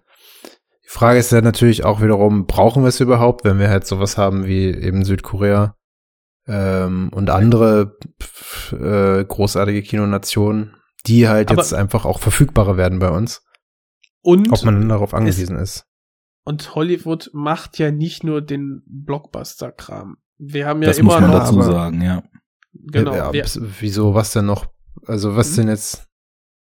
Äh, ich, ja, wenn ich jetzt, wenn ich jetzt überlege, so die Filme der letzten Zeit, also Klar kommt da noch was. Ich will ja nicht sagen, Eben, dass das also- nicht passiert, aber das ist halt irgendwie so 10 zu 1 oder sowas, ne? ja, aber man Oder- ist ja auch so übersättigt durch durch seine, durch diese einfach, dass wir als äh, als Europa halt mit ähm, quasi durch die Alliierten so geprägt wurden eben auch durch die Mhm. USA, ähm, haben wir halt einen ganz anderen Zugang als jetzt ähm, Frankreich, die sagen, hey, pass auf, wir haben eine gewisse äh, Filmquote von einheimischen, einheimischen Filmen, die hier in unseren Kinos laufen müssen, ähm, die nochmal ihre Kinokultur nochmal anders prägen. Hm. Wie, bei uns kommt es so langsam, dass der deutsche Genrefilm immer größer wird und so weiter. Und ähm, natürlich haben wir dann noch die Schweiger Schweighöfer-Filme, die aber auch ein großes Publikum finden. Ähm, ja, das ist. Jedes Land hat so seine eigene Kinokultur. So ein bisschen, ne? Ja, ich glaube, was Fabi meint, dass er tatsächlich, also wirklich, wenn wir jetzt Hollywood sagen, dann an Big Budget Hollywood Produktionen denkst, oder? Ja, Ja, Gut, weil und die Produ und, das US-Kino, wo viel passiert, ist ja dann schon so eher der Independent oder äh, dann bei Genrefilmen auch so B-Movie-Sektor. Ich meine, die starken, Also wenn ich Hollywood sage, dann meine ich halt auch Hollywood. Ja, Und okay, gut. nicht, da gehe ich dann und schon deutlich das- mehr mit. Ja, Ja, ja, Ähm, klar. vielleicht Und- auch, weil die, weil die Entwicklung dahin geht, dass dieses Mid-Budget ja ausstirbt. Ja, genau. Das ist ja auch Mhm. noch mal ein großes Problem, wo ich hoffe, dass die ganzen Streaming-Dienste da irgendwie einspringen können und werden. Hm. Ja, hoffentlich. Also wäre zu wünschen. Ich meine, das, ich meine, man kommt immer wieder irgendwie auf das Thema zurück, aber nach 80ern Ja. und 90ern, vielleicht auch noch frühe 2000er, war ja auch unter den äh, High-Budget-Filmen beziehungsweise Blockbustern dann halt noch mal eine originelle Idee oder oder irgendwas, was es muss ja nicht unbedingt immer nur die originelle Idee sein, es kann halt auch einfach mal irgendwas filmisch Gutes beziehungsweise Wertvolles sein. Auch selbst Ja. wenn es dann Marvel-Film ist, meinetwegen, aber selbst das passiert ja nicht. Und ja, Ja, kommt drauf an. Es gibt dann so so ein vereinzelte Kapi- Vertreter, ne? Irgendwas, was will mal raussticht. Ja, was denn? Ja, wenn ihr jetzt zum Hast Beispiel mal wirklich, also wenn er sagt, äh, könnten auch die Marvel-Filme sein, wenn man jetzt mal Marvel als Synonym für Comic nimmt. Ich meine Mhm. zum Beispiel Watchmen war halt ein komplett außergewöhnlicher Film. ich rede ja von heute. Watchmen ist auch schon wieder Gut, zehn Jahre schon alt. zehn Jahre her, ja. Ja. Ja. hm. Ja.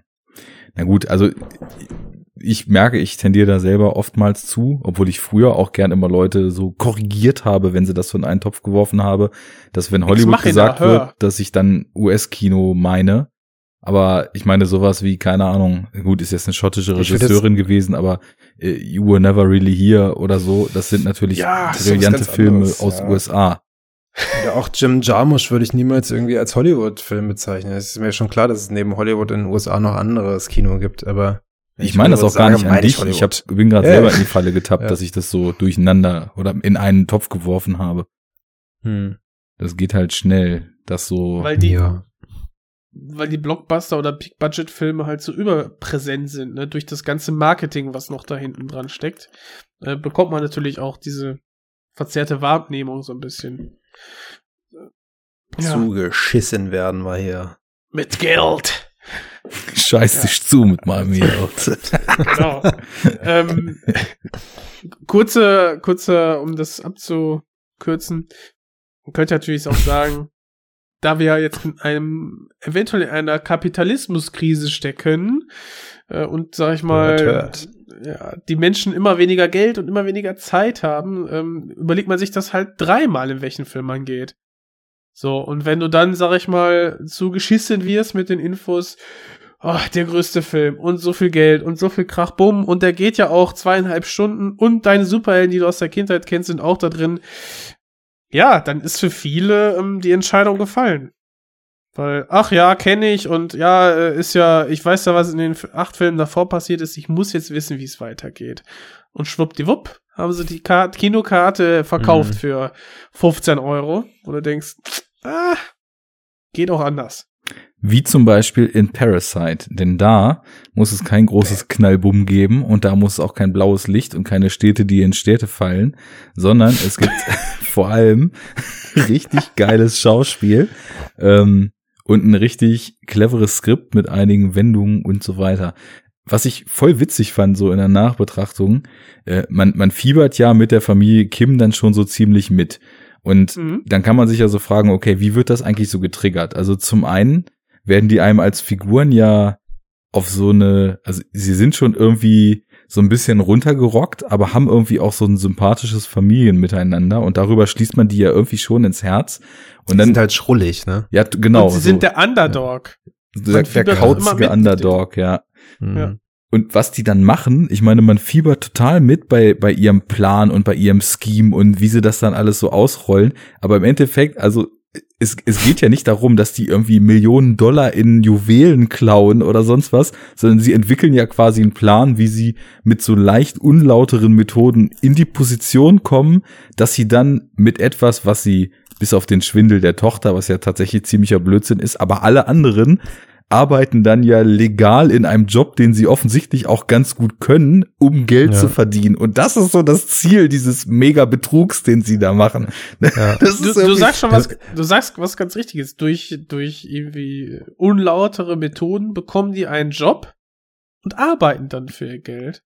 Da müsste man vielleicht nur mal ganz kurz ein bisschen mehr über den südkoreanischen Arbeitsmarkt wissen, um das vielleicht noch ein bisschen weiter, weiß ich nicht, deuten zu können. Ich habe keine Ahnung, wie das da funktioniert grundsätzlich. Es, ne? es wird ja, es wird ja so ein bisschen angedeutet, dass bei denen ja halt ähm, auch gerade so ein bisschen die Strukturkrise einheimfährt und äh, einheimfällt und ähm, wenig Jobs da sind. Hm. Und Leute, ruckzuck, Hire and Fire ist da halt auch wohl an der Tagesordnung. Und ähm, nur weil die Parks, sag ich mal, sagen, okay, wir stellen nur Menschen ein, die auf persönliche Empfehlung äh, Mhm. uns, ähm, ja, sag ich mal, empfohlen werden. Nur die haben bei uns überhaupt eine Chance. Haben sie halt diesen Fuß in der Tür, weil halt der älteste Sohn durch äh, als eigentlich nur als Übergangslösung als Englisch äh, Nachhilfelehrer durch den alten Englisch Nachhilfelehrer, nämlich eben seinen äh, Studienkollegen, reinkommt in die Familie. Und Ja, ist ja kein Familie Studienkollege, das ist ja noch ein wichtiger Punkt. Also Ja, stimmt. Äh, Schule, Schule, ne? so, Schule. sowohl diese Geschichte, wir stellen nur auf Empfehlung ein, wie auch diese Geschichte, ich kann nur als Englisch, Nachhilfelehrer, Tutor, whatever eingestellt werden, wenn ich Uni-Student bin. Das ist ja schon ein sehr bissiger Kommentar, sage ich mal, einfach auf so diesen, ich nenne es jetzt mal ein Häkchen Klassenhabitus, so die, die reiche Gesellschaft, in der halt schon irgendwie nichts mehr mit Chancengleichheit ist, sondern äh, wo halt gesagt wird, ja, besten für einen Job, aber im Endeffekt kann es nur der Beste sein, wenn er auch empfohlen wird und er kann noch so gut Englisch sprechen. Es wird dann jemand genommen, der halt auch, sage ich mal, diesen Prestigestatus des Uni-Studenten hat. So, also Gleiches äh, mischt sich mit Gleichem und so, so ist ja irgendwie auch in dem Film dann schon ziemlich früh ähm, über, über den Lebensstil dieser Familie und die Art, wie diese Jobs vergeben werden, so ein Kommentar auf, sag ich mal so, die sich selbst am Leben und als unnahbarer Kreis haltenden Eliten dann auch wieder getroffen. Ja klar, aber sie haben halt, sind halt in der Möglichkeit, das Beste des Besten für ihre Kinder und für sich selbst ähm, herauszuholen. Ne? Ja, aber ist es das Beste? Das ist der Punkt, weil ich meine, sein Kumpel sagt ja, du hast irgendwie zigmal die Aufnahmeprüfung irgendwie gemacht und ich weiß, wie war denn das? Konnte er da nicht studieren, weil er das Geld dafür nicht hatte oder? Das weiß ich nicht Weiß ich mehr. nicht mehr genau. Auf jeden Fall hat er ja anscheinend, ähm, also klar, sein Kumpel ist auch sein Kumpel und sagt, du hast das alles drauf, aber anscheinend ist er ja so gut, dass ähm, seine Resultate da auch total überzeugend sind, richtig schnell. Das heißt, er ist genauso gut wie ein Uni-Student, nur Ja, er würde, gut, wenn er nicht das Fake-Diplom vorzeigt, trotzdem den Job nicht kriegen, weil er kein Ja. Uni-Student ist. Aber die, das Urteil, dass er gut genug sei, hat er ja nur von seinem Kumpel gehört und der setzt ihn in die Position einfach nur als Platzhalter. Der will, will ihn ja auch nur ausnutzen, damit er nachher wieder zurück kann. Weil er denkt, okay, wenn ich ihn jetzt meinen Job gebe, komme ich nach einem Auslandsjahr wieder in die gleiche Position zurück. Mhm. Und das Glück ist ja, das sagt Vor ja allem auch. will der andere die Tochter haben. Es geht ja gar nicht um den Job. richtig. genau, er will, ja. er will ja nur in die Familie einheiraten.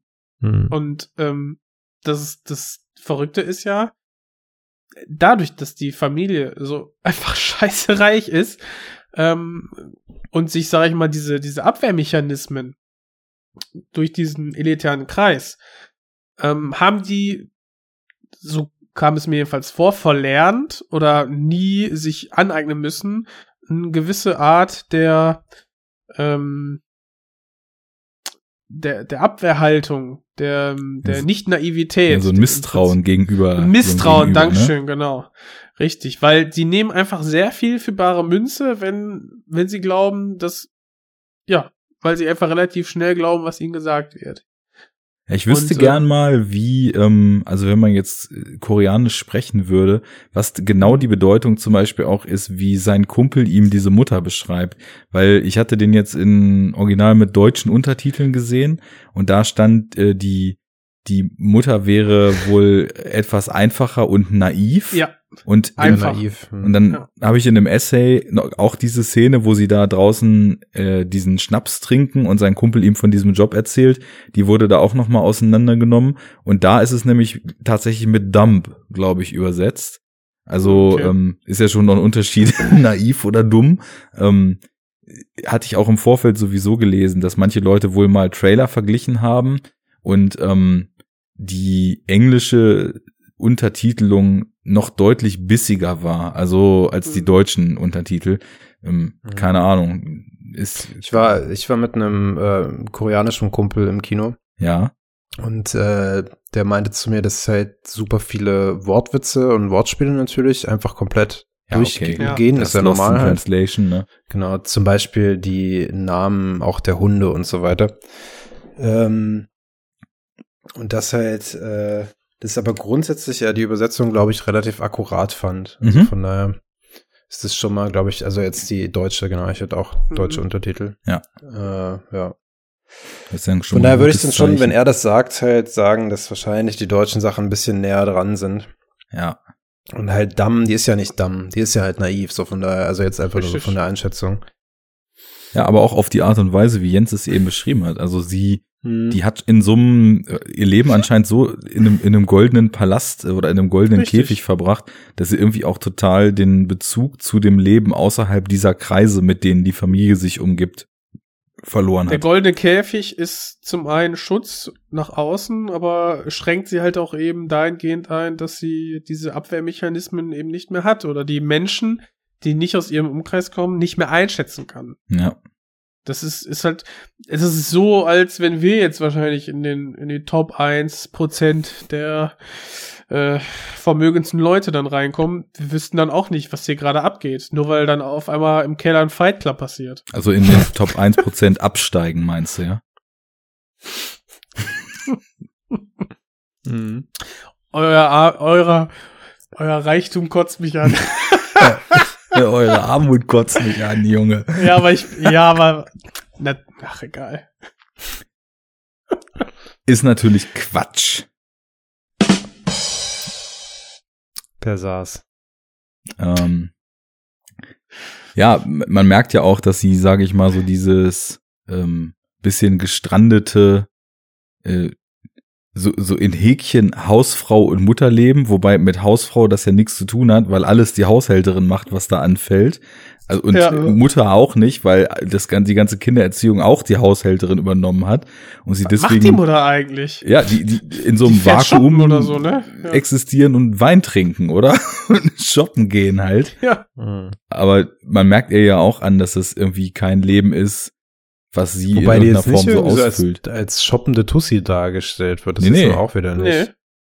Aber sie, das, was man mitbekommt, ist, dass sie ja quasi die Bewerbungsgespräche führt in dem Ja, sie Sinne. delegiert das halt schon alles so ein bisschen, ne? Richtig. Und Die Entscheidungsgewalt hatte natürlich äh, Papa Park, aber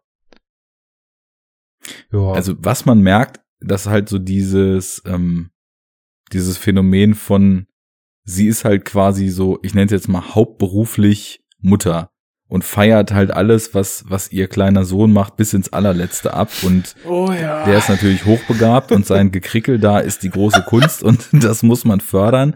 Und ähm, jede, jede kleinsten Fingerzeig, den er macht, da springt sie und versucht ihm das so recht zu machen, wie das, der Sohn das nun jetzt gerade möchte. Das ist ja schon eine Tendenz, die so einen gewissen Schlag Mensch, die sich halt extrem aufopfern, wenn irgendwie dann Kinder da sind und auch viel anderes links liegen lassen, dann so auszeichnet. Als shoppende Tussi Ach, ist sie ja. nicht dargestellt. Aber ich finde, das geht warte, auch warte, ganz gut. wegen, wegen Shoppen. so wie Helikoptereltern. Chopper-Moms. Ha, genau. Choppen, choppende Tussi. ähm, ich finde aber, das geht einher mit der generellen Darstellung dieser, dieser reichen Familie. Weil die ist auch ziemlich wertfrei, was ich ganz angenehm finde. Das ist ja so eine Steilvorlage mhm. eigentlich. Du machst hier die die äh, Satire auf Arm-Reich-Schere, auf, äh, sage ich mal, die, die ganz am Boden sind und sich irgendwie nur ihren ihren kleinsten Verdienst schon erhasseln müssen und trotzdem irgendwie nie aus ihrer Schicht rauskommen werden, weil sie gegebenenfalls, wenn es hart auf hart kommt, am Geruch erkannt werden. Und äh, da wäre es ja das Einfachste der Welt, dann zu sagen, ja hier die bösen Reichen und Gesellschaft und System alles scheiße und die beuten die aus und und und aber es ist ja nicht so wertend dargestellt. Also das sind ja eigentlich total nette Menschen, so bei denen, die da ja. dann die Jobs kriegen. Was ich auch angenehm finde, weil das eben auch so ein Fettnäpfchen ist, in das oft, glaube ich, auch bewusst getreten wird. Und Bong Joon-ho war ja sogar mal irgendwie so ein linker Studentenaktivist. Also gerade aus der Perspektive heraus wäre das äh, sicherlich ein leichtes gewesen, da sage ich mal so die ja. Wo, wobei ich aber finde, dass der Film die Kommentare schon macht, so ist nicht. Also ähm, vor allem auch, dass die Familie jetzt nicht so die super ähm, weiße Weste hat, irgendwie was sowas angeht, oder was so die Sicht auf die niederen Schichten, sagen wir mal, auf die unteren Schichten angeht. Also die machen ja schon halt so bissige Kommentare mal so nebenbei. Das nicht, die beziehen das halt nicht auf die Kims, weil sie eben glauben, dass die halt ja, nicht dazugehören. Genau. Ja, da ist ähm, auch ein, da ist ein Gap. Das auf jeden Fall. Ähm, ja. Aber, aber, das hast du ja auch bei den, bei den, bei den Kims. Die, das kannst du ja quasi auch zurückspiegeln. Mhm. Die sagen ja auch, ah, sind zu reich und aber machen sich ja auch, als sie dann so zusammensitzen, sich so ein bisschen drüber lustig und ja. äh, gehen ja auch direkt, bauen die sofort auf, okay, wir müssen jetzt irgendwie da reinkommen, um was von dem Geld abzubekommen. Also, ja, du hast auf beiden Seiten hast du so diesen ähm, Gesellschaftskonflikt, der durch Kommentare ausgetragen wird. Aber ich gebe mhm. Arne schon dahingehend äh, recht oder habe das auch so empfunden, dass es wesentlich härter hätte es vom ausformulieren können. Einfach dadurch, dass beide Familien nicht rein positiv oder negativ dargestellt werden, sondern alle so ein bisschen manchmal lächerlich und mhm. manchmal so ein bisschen einfältig dargestellt werden, eben auf verschiedene Arten. Hast oh. du, ja, hast du, sind die so ein bisschen, sind die schon ich hätte jetzt fast gesagt, sie sind auf der gleichen Sympathieebene. Nicht nee, ganz, weil. Nicht, ja, aber der weil, Film ergreift richtig. schon Partei halt. Äh, genau, das. Auf jeden Fall für die Kims. Und, und ich ja. finde auch gerade, dass halt die Sicht auf die Parks, je länger der Film wird, wird die Sicht auch negativer und das endet dann halt in diesem, in dieser Geburtstagsfeier da am Ende, ne? Weil das halt schon, was sie dann da veranstalten und so halt sehr, äh, na, wie heißt das Wort? Ähm, dekadent. Ja, genau. Ist halt unfassbar dekadent und ähm, ja, das ja, sind, ich weiß nicht. Da sind auch so halt viele die, Kleinigkeiten noch versteckt, ne? Also, genau, das meine ich, ne? Und dann, äh, wie dann irgendwie die, die Tochter der Kims noch abkommandiert wird, um da irgendwie die, was weiß ich, was sie da dann spielen soll, die Torte tragen und hast du nicht gesehen. Mhm.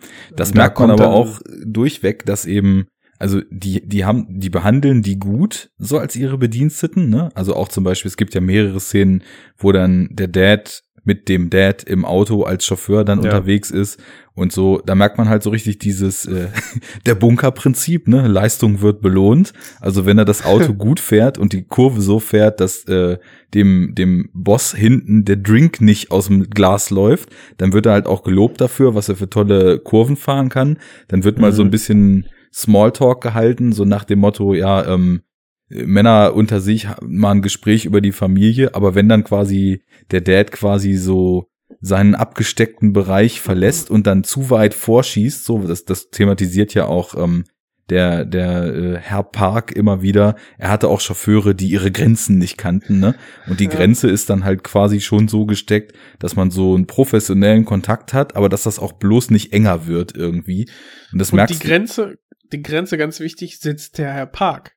Ja, genau. Mhm. Genau. Und, und äh, ja. die ist eben auch omnipräsent, ne? Also die behandeln die ja. zwar gut, aber nicht auf Augenhöhe, sondern nee. schon so, dass, dass sie ihr Leben irgendwie einfach so leben und dann eben diese Dienstleistungen in, in ja, weiß ich nicht, in, in Anspruch nehmen, aber auch durch diesen extremen Wohlstand, den sie leben, so eine so ein ganz anderes Verhältnis zum Leben eben besteht, was so gar nicht miteinander harmoniert. Was du eben zum Beispiel meintest, diese dekadente Party.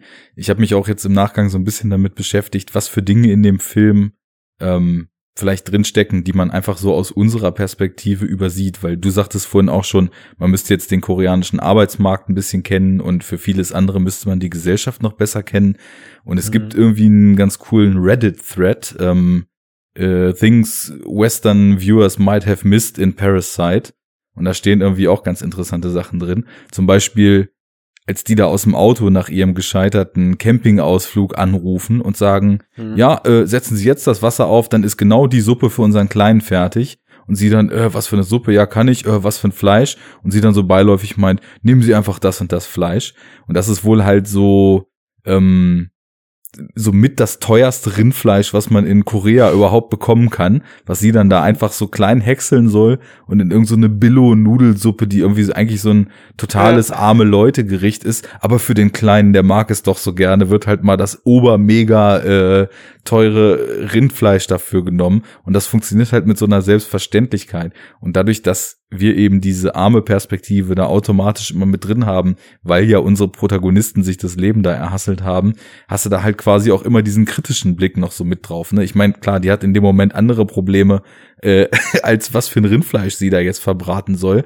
Aber das stelle ich mir halt auch total krass vor, wenn du so einen bediensteten Job machst oder generell irgendwie angestellt bist bei Leuten, die halt extremst wohlhabend und dekadent leben und immer nur siehst, wie die irgendwie so ohne Bezug dazu komplett so mit Werten und Geld um sich schmeißen und selber dann irgendwie, also ich, ich nehme mal an, die werden jetzt im Film hier ganz gut bezahlt, aber viele Leute werden für solche Jobs ja eben auch nicht gut bezahlt und gehen dann halt. Ja, aber das, ja, das Schlimme ist ja, dass die über die Zeit denken, also die über die Zeit ihrer Bediensteten denken, so verfügen zu können, dass die zehn Minuten vorher äh, den Anspruch ja, mitten haben, in der Nacht, ne? mach, mach mir eine Suppe und die erwarten, dass die dann genauso perfekt fertig ist, wenn die ankommen, wie sie es dann vor zehn Minuten ja ins Telefon gebrüllt haben und oder gesagt haben.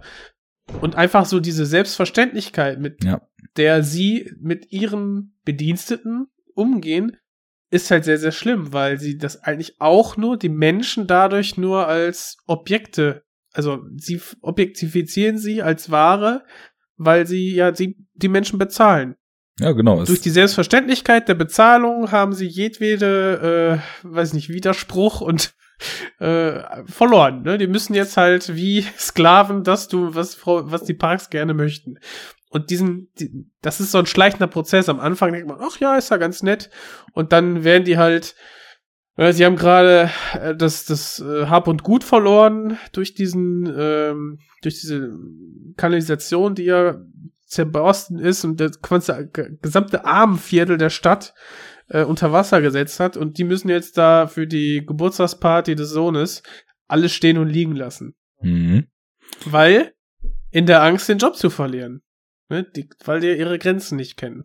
Aber auch das sind wieder so Momente, die sind halt total stark, also allein schon vom Setting angelegt und wie schön dann äh, Bong Joon-ho das eben einfängt. Also gerade nach dieser Einkaufstour, wo sie, da ist sie dann ja wirklich mal so die euphorisch shoppende Tussi und die, die diese mhm. Party mhm. da vorbereitet.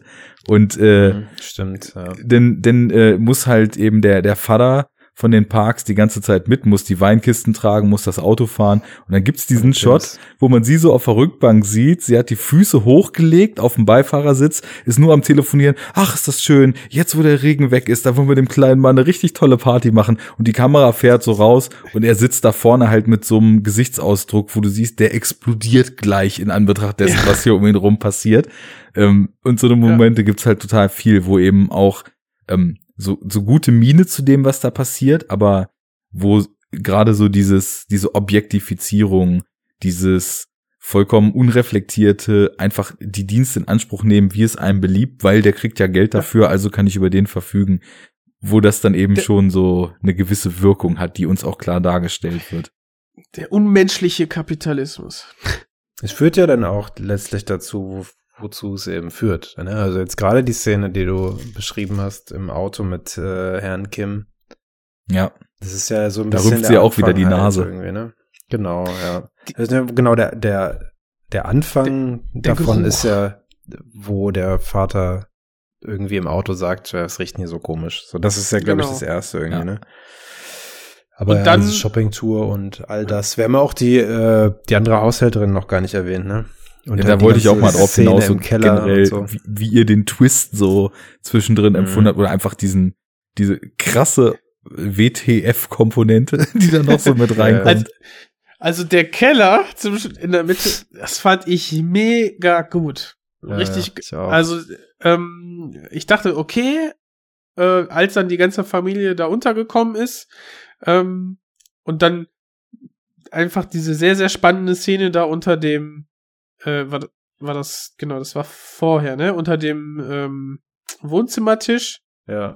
äh, verbracht haben, dachte ich, ah, okay, jetzt, jetzt äh, geht's quasi so los, dass die sich so ein bisschen jetzt versuchen, mehr Zeit in diesem Haus zu verbringen, ne? Und dann irgendwann vielleicht ihre Klitsche da unten los sind und dann sich irgendwie so hocharbeiten, so wie, ja, halt Parasiten eben, ne? Da von dem Wohlstand profitieren der anderen und dann besser rauskommen. Aber als dann die alte, äh, ähm, ja, wa- was, was ist das, äh, Haushälterin Ja, ist die Haushälterin. Ja. zurückkam, es war mega. Als sie dann ja. da nochmal dieses Kellerverlies äh, quasi aufzeigt, von denen selbst die Parks nichts wissen, dachte ich, oh geil, damit habe ich A nicht gerechnet und B wirft das nochmal alles durcheinander. Es kommt auch schon zu einem guten Punkt im Film. Also äh, du hast eben vorher ist ja wirklich so der Inhalt des Films, du fieberst ja richtig so ein bisschen mit, wie drängen die sich jetzt in diesen Haushalt da rein. Ist wie so ein Heist-Movie so ein bisschen. Ja, ne? schon voll. ja, ja, genau. Deswegen hatte ich das auch vorhin gesagt. So normalerweise, gen- genau, Heist Movie war der Begriff, der mir fehlte. Normalerweise wird so eben der richtig krasse Coup vorbereitet und hier gucken wir denen eben dabei zu, wie sie einen Job kriegen. Ne? Und ähm, wobei man dazu natürlich sagen muss, ich meine, der Junge gibt einfach nur vor, mehr Skills zu haben, als er sie hat, obwohl er sie halt wirklich hat. Die, die Schwester kommt mit irgendeiner wirren Geschichte dann auch in den Haushalt rein und nutzt Das ist das einfach Allerbeste mit der Schwester. Ja. Kunsttherapie, ja. Und aber bei dem Dad und bei der Mutter, da boten Ja. sie ja wirklich auch aktiv zwei Leute aus, die den Job bei der Familie hatten, ne? Also Hm. äh, über eine linke und über eine sehr, sehr linke Aktion. Und dann ist so ein Punkt erreicht, wo ich dann, also ich war so kurz davor, den Gedanken zu denken, okay, jetzt haben sie es ja alles geschafft, was nu? Und ähm, Hm. dann fand ich es irgendwie schön, das ist mir auch beim Filmgucken schon aufgefallen, wie die Ästhetik so ein bisschen kippt. Es wird ja dann Nacht, wir haben dieses Gelage von den beiden. Ähm, und als dann irgendwann diese Haushälterin äh, klingelt, die alte Haushälterin, ist das so einer dieser vorhin schon beschriebenen Genrewechsel. Ne? Plötzlich kippt die Stimmung Mhm. des Films ja total stark. Es wird halt auch so ein bisschen scary, ne? Also Ja, ich hab halt irgendwie, ich, ich saß dann da Ja, und wie dachte sie, so, wie sie so guckt ne, und dann in den Ja, Schatten genau. geht nach unten. Das und ist dann, schon. äh, Nein, diese, geh nicht hinterher! Diese Kameraperspektive, dieser, dieser Blickwinkel auf diesen Kellerabgang zum Beispiel, Mhm. diesen dunklen. Du hast halt irgendwie Ja. dieses, dieses Regal da drum herum, dieses helle und dieses dunkle Kellerloch. Ich dachte, ey, gleich kommt da irgendwie so eine, weiß ich nicht, so typisch ringmäßig irgendwer im Spider-Walk rückwärts die Treppe hochgewandert. Ne? Also ich hätte mit allem rechnen können in dem Moment. Ich wusste, dachte, was, sie- was kommt jetzt halt so. weil sie ja so ähm, äh, tropfnass, ähm, total wirre Haare und die dicke Brille, also weil sie quasi so komplett verändert dasteht, als sie ja ähm, vorher noch geschniegelt für, äh, für die Parks gearbeitet hatte, dachte ich, okay, man hat jetzt hier eine sehr starke andere Seite dieses Charakters. Und äh, ja, vielleicht wird sie jetzt, rächt sie sich dafür, ne? Oder will sie Mhm. auch wieder zurück ausboten. Ja, was Ja, dachtet ihr denn, Fall. was passiert? Habt ihr irgendwas vermutet, als sie dann da plötzlich Ja, reingelassen Ich wurde? dachte auch so, dass sie sich jetzt recht oder sowas, Ja. dass sie Da wird jetzt die, jemand stark- umzubringen oder sowas. Ja. Ich, das hatte ich Ja. nämlich auch gedacht, dass sie versucht, sich umzubringen, vielleicht, weil sie so verzweifelt ist und dann Mhm. der Film so in die Richtung geht, dass sie das So. dann so, äh, keine Ahnung, Very Bad Things mäßig äh, wegschaffen müssen, was da passiert ist. Hm. Aber ich, also ich, ich hätte nie im Leben mit dem gerechnet, was dann da passiert. Das Geile ist ja, Nee. dass es quasi so eine Metaebene aufmacht, dass sie ja genau das Gleiche getan hat und perfektioniert hat über Jahre, ja. Hm. was jetzt ja die Kims tun. ja. Und dann hast du jetzt quasi diesen, diesen Hassel ne, der, der unteren Schicht gegeneinander. Um Mhm. es der oberen Schicht äh, quasi so angenehm möglich zu machen, beziehungsweise in deren Ansehen zu steigern. Um den Platz an der Sonne halt. Richtig. Und äh, Aber richtig geil ist auch ihr Ehemann halt mit seinen Ja, Knöpfen. Ey, und da dachte ich so, okay, geil, das ist jetzt wirklich so dieses absurde ähm, Ja. Element, was bisher so auf sich hat warten lassen.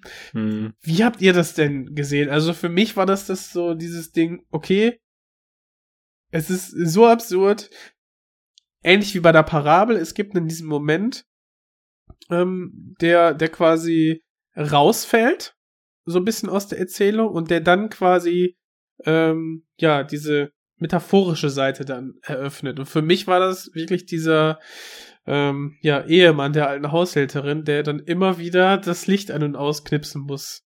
Nicht händisch, sondern mit der Stirn. Nee, das mit der Stirn macht er erst am Ende. Ach so, ich dachte, Ja, nee, nee, immer nee der schlägt er mit der Stirn gegen, weil er, weil er gefesselt ist. Ach ja, Ende. ja, stimmt, ja. Nee, der macht das schon händisch, aber halt mit Händ- was ja. für eine Hingabe er das macht, ist halt das Geilste. Er macht es macht es ja so, die Leute verfolgend halt die Treppe hoch, so dass nur das Licht über denen an ist. Dann immer so bing, Ja. bing, bing, bing. Super geil. Ja. Mega gut. Und das Schöne ist, wahrscheinlich denken die Parks, sie haben da einen Bewegungsmelder. Ja, ja, genau. Ja, ist, Wobei, ist ja auch so zu lösen, ne? Also, Wird da nicht irgendwann noch erwähnt, irgendwas bestimmt mit dem Licht nicht oder so? Oder ist das erst später, nachdem der Mann schon äh, dann uns bekannt ist? Ich weiß es gar nicht mehr genau. Da wird dann gesagt, Ja, wir müssen die nicht. Birne mal wechseln oder so, weil er halt dann Ja. eben schon Morsezeichen funkt. Ach so, okay, Ähm, ja, das. ja. das Aber der hat ja das. auch, der hat ihnen ja auch immer gedankt und ihnen irgendwie das Beste gewünscht und so über Ja, den Morsecode. Also generell in diesem Setting mit dem Mann im Keller, äh, ich fand, das hat dann schon mal relativ stark und relativ schnell auch noch eine weitere Ebene aufgespannt, was so dieses große Not im Kontrast zu großem Überfluss betraf. Also ich erstmal dachte ich einfach nur what the fuck, dann Mhm. tatsächlich auch wirklich relativ schnell der Gedanke, ja, okay, die Kims sind anscheinend nicht die ersten Parasiten, die sich da Mhm. irgendwie reingewämst haben. Und er hängt ja auch wirklich so parasit parasitär irgendwo äh, in den Tiefen im Bauch dieses ganzen äh, großen Architektengebäudes drin. Und äh, das Einzige, was, naja, also eigentlich fällt's, es würde nicht auffallen, äh, dass sie für ihn Lebensmittel entwendet, weil die Familie sowieso keinen Überblick hat, was sie da gerade im Kühlschrank hat und was nicht. Aber die machen ja vorher so den Spruch, naja, unsere Haushälterin ist so zuverlässig, so toll, sie hat nur einen Ja. sehr gesegneten Appetit, ne? so, weil später kriegt das dann ja eben auch noch ein, anderes, äh, einen anderen Blick darauf, dass sie dann für ihn halt eben Ja. so diese in den Höllenschlund der Kellertreppe immer die Ernährung runtergeholt hat. Naja, aber ich, ich fand irgendwie, das, das hat so diese, diese Klassenallegorie, die da drin steckte, schon ähm, auch noch mal deutlich oder vielleicht gar nicht mal das so dieses Klassendenken, aber auch so der Blick auf die Gesellschaft. Ähm, da, da steckt Doch, tatsächlich da, so ein, so ein ja. Korea Insider steckt da auch noch drin, weil er sagt ja, er hat irgend so ein Teigtaschenrestaurant oder sowas gehabt. Und es ist wohl, das hatte ich auch in irgendeinem Interview gesehen, oder es kann sein, dass es aus diesem Reddit-Thread war. Ähm, es ist wohl ziemlich gängig, dass äh, in Korea Leute zur Pension eine recht hohe Abfindung kriegen und dann teilweise früher in Rente gehen, diese Abfindung mitnehmen und sich mit irgendeinem auf mehr oder weniger ein Gericht spezialisiertem Fastfood-Restaurant selbstständig machen wollen. Was, weil es dann halt Hunderttausende davon gibt, irgendwie mit, mit wehenden Fahnen untergeht. Und dann haben sie halt weder ihre Abfindung noch ihr Restaurant noch irgendwie Kohle, sind hoch verschuldet und leben dann tatsächlich so eben wortwörtlich in der Gesellschaft ganz unten in Altersarmut und mm, haben einfach gar nichts mehr im Leben. Und insofern, ähm, wir haben ja, wir haben in diesem, in diesem schönen, äh, räumlich aufgebauten Setting des Films. Erst die, erst die Kims ganz unten, die dann den Weg hoch durch die Stadt gehen zu dem Gebäude, zu, äh, quasi zu der Villa auf dem Berg, wo die Sonne scheint. Und aber auch in dieser Villa ist wieder Raum für die Figuren, die ganz unten sind, nämlich dann irgendwie wieder im Keller, nur irgendwie noch viel weiter unten, als es die Kims tiefer. waren, weil, weil da eben nicht mal mehr Licht reindringt. Es gibt keine Verbindung mehr zur Außenwelt und äh, das Leben dort ist eben also komplett in den Händen äh, von wem, von wem anders gelegt, weil man selber irgendwie überhaupt nicht mehr stemmen kann. Wohingegen so die Kims mit ihrem Blick nach außen ja zumindest einen gewissen Handlungsspielraum und einen gewissen Kontakt zur Außenwelt da noch hatten. Ja. Und, und auf der metaphorischen Ebene fand ich das auch ganz schön, weil dann gibt's einmal die, quasi die Unterschicht, die sich den, sich den Weg, den, den Platz an der Sonne erkämpfen muss, beziehungsweise die, der, der Oberschicht gegenüberstehen. Und dann gibt's die sich aber beide gegenseitig kennen. Und dann gibt's aber noch mal diejenigen, die Unterschicht, von der die Oberschicht gar nicht weiß, wie sehr sie auf die eigentlich angewiesen Mhm. ist. Und äh, dass man da auch so ein kleines Abhängigkeitsverhältnis, also nicht ganz symbiotisch, aber eher in die Richtung geht, weil äh, er, der Papa Park, meckert dann über die Lampe, die wieder nicht richtig funktioniert. Und wer hält sie? Wer sorgt dafür, dass sie perfekt funktioniert? Eben jemand aus der Unterschicht. Und so dieses, Mhm. dieses Spannungsfeld dieser, ähm, ja, der, der beiden Unterschichten gegeneinander und einfach die, das eine sichtbar ist und das andere eben nicht. Aber die Oberschicht in beiden Fällen davon profitiert, fand ich auch wieder ganz, ganz cool im, auf dem zweiten Blick. Ja. Weiterer Gedanke, der mir da auch gefallen hat, war eben dann der Konflikt, der aus zwisch- zwischen diesen zwei Unterschichtsparteien, nämlich im Kampf um das Stück vom Kuchen dann einfach entsteht. Ähm, ich meine, das ist ja, da ist ja dann eben auch viel, das ist jetzt keine profunde Beobachtung, sondern leider ja immer wieder bittere Realität, aber äh, dass sich, sage ich mal, so dort, wo es fehlt, die Leute genau so lang solidarisieren, bis es quasi ans Eingemachte geht und dann ist sich dann doch irgendwie wieder jeder selbst der Nächste. Und in dem Fall hier ist das ja auch so. Also äh, erst, erst bettelt die Haushälterin drum reingelassen zu werden und äh, will dann einfach nur ihren Mann da rausholen und bittet sogar drum, dass der da bleiben kann und so weiter. Und als sie dann rausfindet, was für eine Nummer sie da erlegen ist, kippt das Ganze plötzlich total auf Angriff, auf Konfrontation. Sie schießt dieses Foto, das Handy wird zum Druckmittel. Äh, sie, sie, das ist auch so schön, wie sie den äh, nordkoreanischen Diktator nachmacht und quasi Ja. den Finger nicht am, am, am roten Knopf hat, sondern an dem Send-Button von dieser Textmessage da. Ähm, auch irgendwie cool beobachtet, aber sofort ist irgendwie nichts mehr mit Solidarität und nichts mehr mit äh, quasi die die die untere Klasse hält zusammen irgendwie, um quasi sich Nee. in der Welt äh, durchzusetzen, die vom Kapital und den Wohlhabenden regiert wird, sondern es ist halt einfach sofort Krieg angesagt, so weil Ja. man das Gefühl hat, einem wurde was weggenommen, was ja auch faktisch so ist, ne? Klar, aber Da, Ähm. da wirst du direkt zum AfD-Wähler. wir klären das polizeilich. Ja, das hat er nicht gesagt. Wir klären das jetzt polizeilich. Kommen Sie mit zur Polizei. Du bist heute sehr zurückhaltend mit deinem Soundboard, fällt mir auf. Ja, klar. Ich habe auch das Gefühl, seit dem Update ist es leicht verzögert. Das ist natürlich schlecht. Ja, das ist schlecht. Ja, könntest du, musst, du dir, musst du dir mal einen Arkai-Sampler besorgen. Ach, nee, das soll einfach hier vernünftig funktionieren, Mann. Ich habe gerade schon neu gestartet, aber egal. Aber es geht ja auch um den Film und nicht, man soll das nicht überstrapazieren. Genau. Ja. Ähm, Aber ja, dieser Klassenkampf, ähm, das, der, der interne Klassenkampf in der gleichen Klasse ist natürlich stark. Und die Oberstich hat es natürlich nicht nötig, beziehungsweise da geht's dann irgendwie anders. Eine Sache, die mich noch so in eurer Wahrnehmung erstmal interessiert hat, wir hangeln uns ja jetzt ein bisschen chronologisch durch.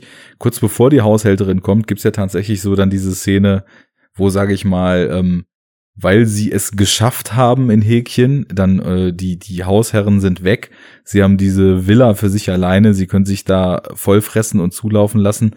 Äh, in, in dieser ganzen Szene, ich fand vorher halt die Kims immer, also in dem, was sie tun, trotzdem total sympathisch. Äh, hattet ihr gesagt, war bei euch auch so. Blieb das dann auch so bei dieser. Couch-Szene? Nein!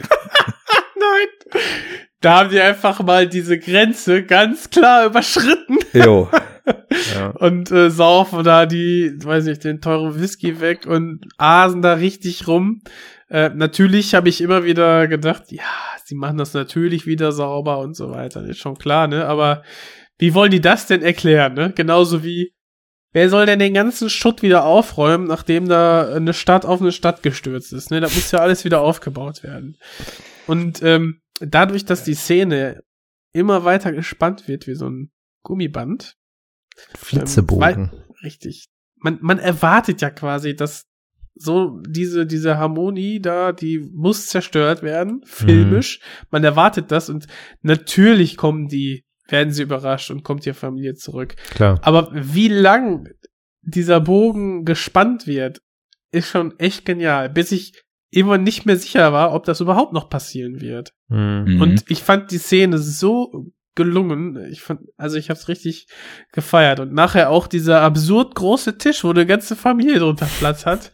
und, und, und die Szene wird nicht aufgelöst. Sie geht immer weiter. Und dann will der Junge draußen campen und die Familie mhm. sitzt auf dem Sofa. Und dann hast du halt diese Aussprache, wo dann wieder die, das Geruchsthema aufkommt, ne? wo dann, wo dann der Vater zum ersten Mal verbalisiert, glaube ich, und die Zusammenhänge zieht, so, das ist diese, dieser Geruch, den er wahrnimmt, ist, ist der Gestank der Armen.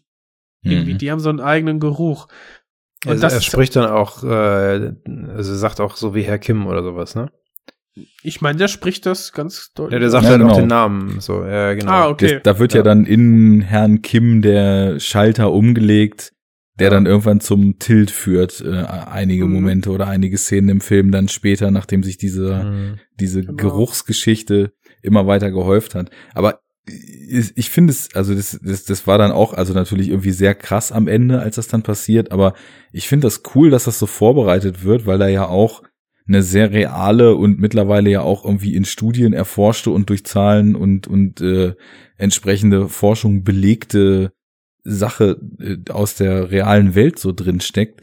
Du hast ja einfach dieses Phänomen, ähm, also für mich hat das mit diesem Geruch, war das so ein Symbol für, man wird dir immer ansehen, aus welchen Verhältnissen du kommst. Also wenn's, wenn man es jetzt so aus der, auf die reale Welt überträgt. Und es gibt ja viele Studien, die einfach mittlerweile belegen, dass irgendwie bei gleicher Ausbildung, bei gleichem Wissensstand, bei gleichen fachlichen Skills und so weiter, dass einfach Leute, die zum Beispiel Vorstellungsgespräche haben und dann äh, für den Job irgendwie eine Besetzung suchen, dass die dazu neigen, eher Leute einzustellen, die aus, aus den eigenen Kreisen und aus der eigenen Gesellschaftsschicht zu kommen. Also so dieses äh, You can't uh, take the ghetto out the beep. You can ne? the man out of the street, but not the street out of the man. Ja, genau. Ähm, ja.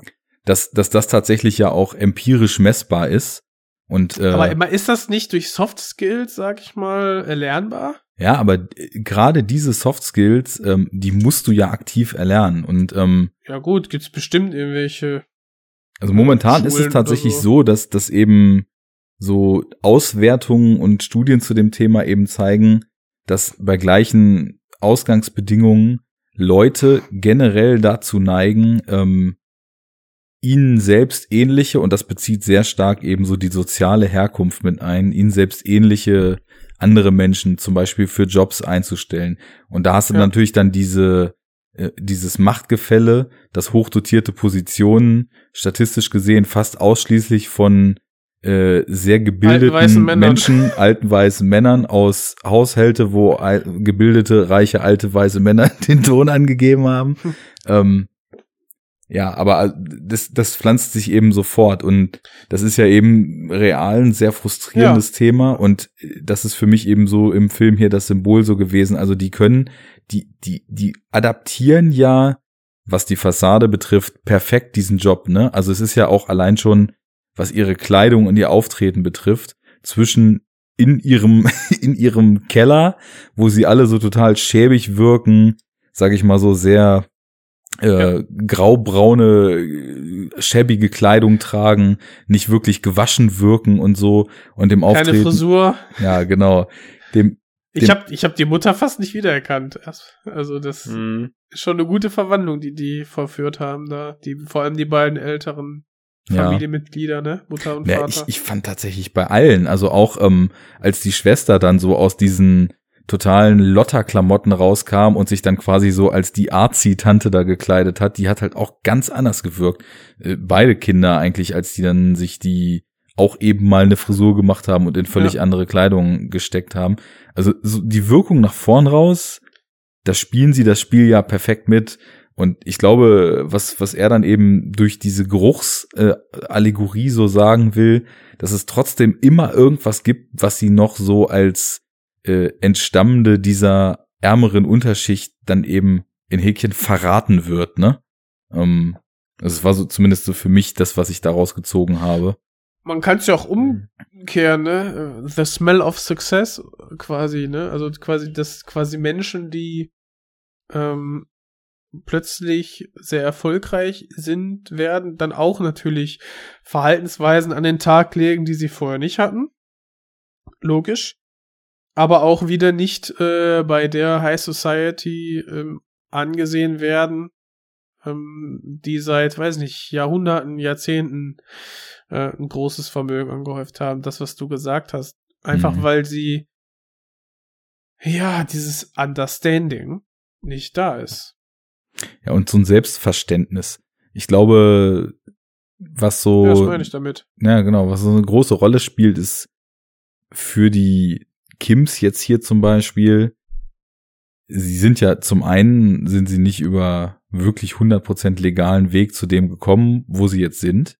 Denn das wäre ja auch gar nicht gegangen, weil sie wären nicht empfohlen worden. Sie kommen nicht aus den Kreisen, dass diese Familie sie überhaupt reingelassen hätte und so weiter. Das heißt, sie haben mit äh, Hustler-Methoden sich jetzt quasi in diese Position gebracht und laufen ja dadurch, da ja da, dann auch der Krieg zu der alten Haushälterin, laufen ja ständig Gefahr, dass mit einem Fingerschnipp das alles wieder weg sein kann.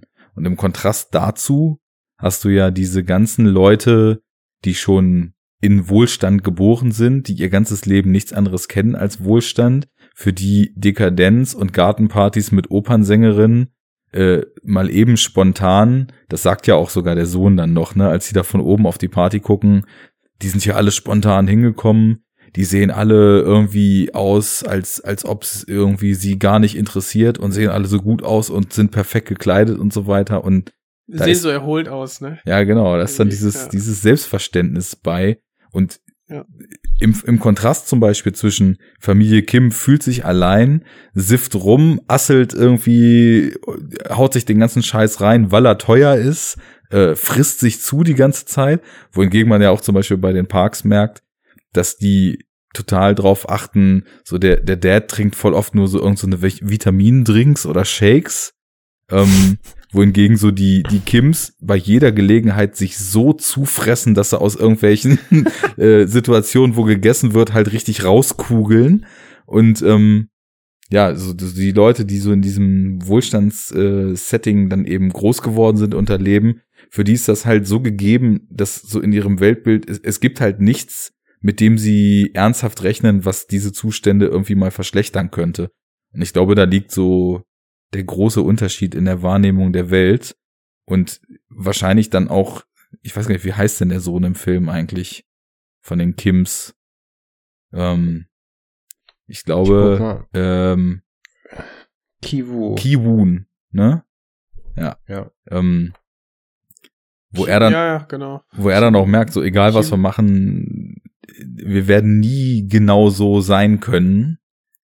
Ist ja auch so eine krass desillusionierende Erkenntnis dann am Ende. Ja, aber ist die neu, die Erkenntnis?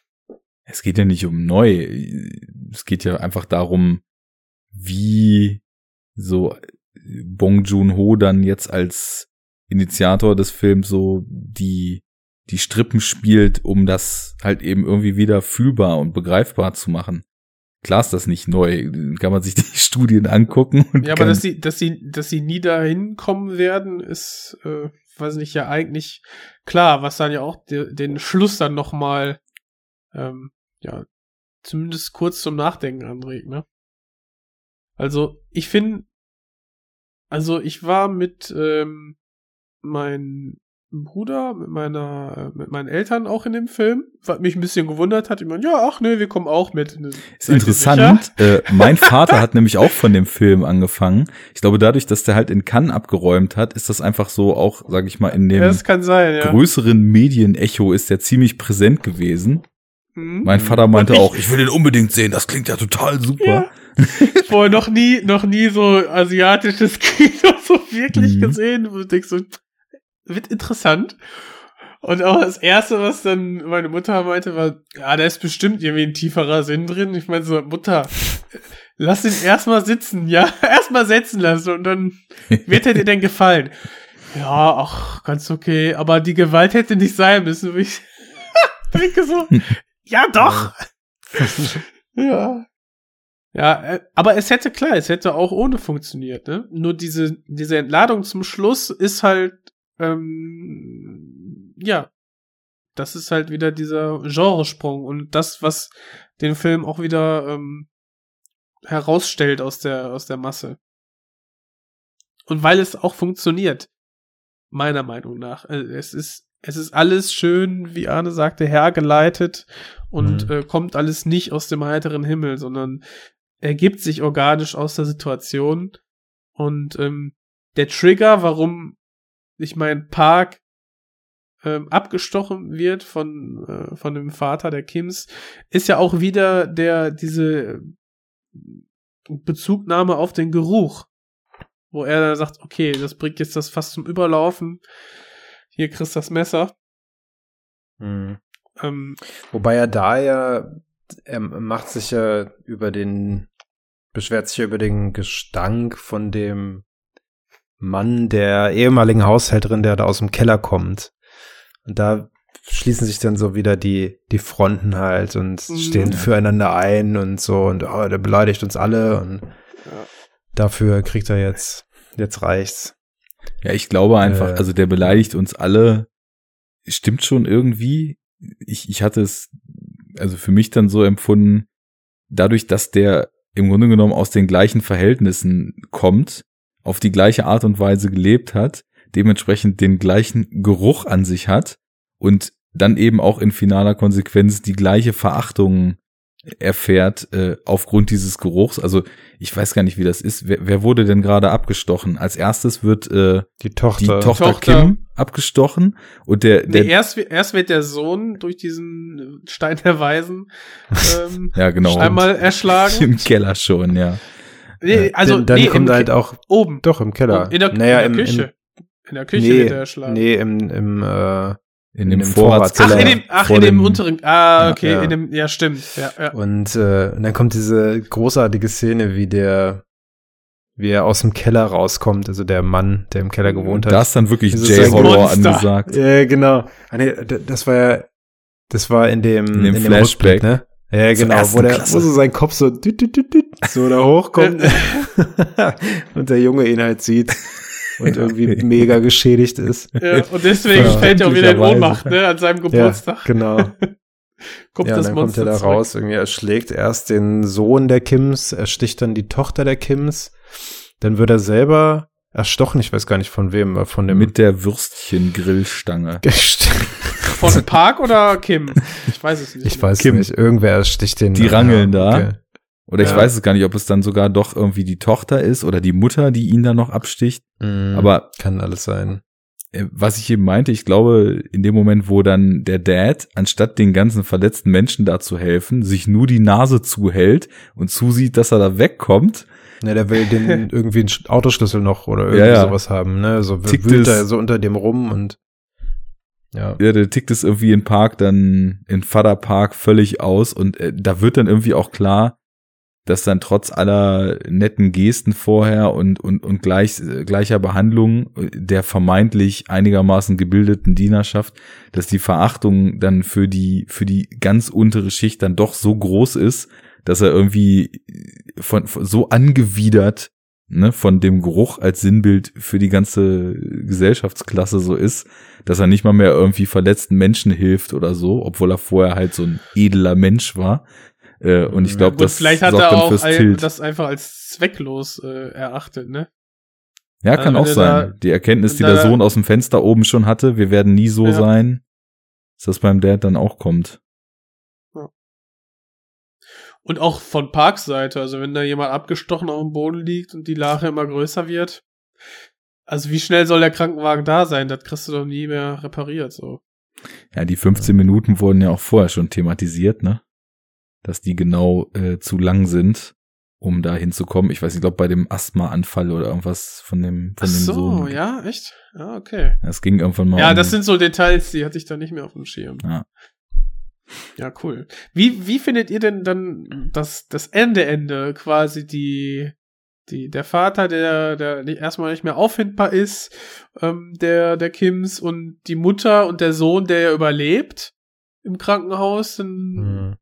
äh, irgendwie durch die Reha dann nachher verurteilt wird zu, äh, weiß nicht, Community Labor oder sowas. Ich, äh, ich habe mich da schon gefragt, ähm, wie das dann alles so Sinn machen soll. Also, dass er sich halt im Keller direkt versteckt, okay.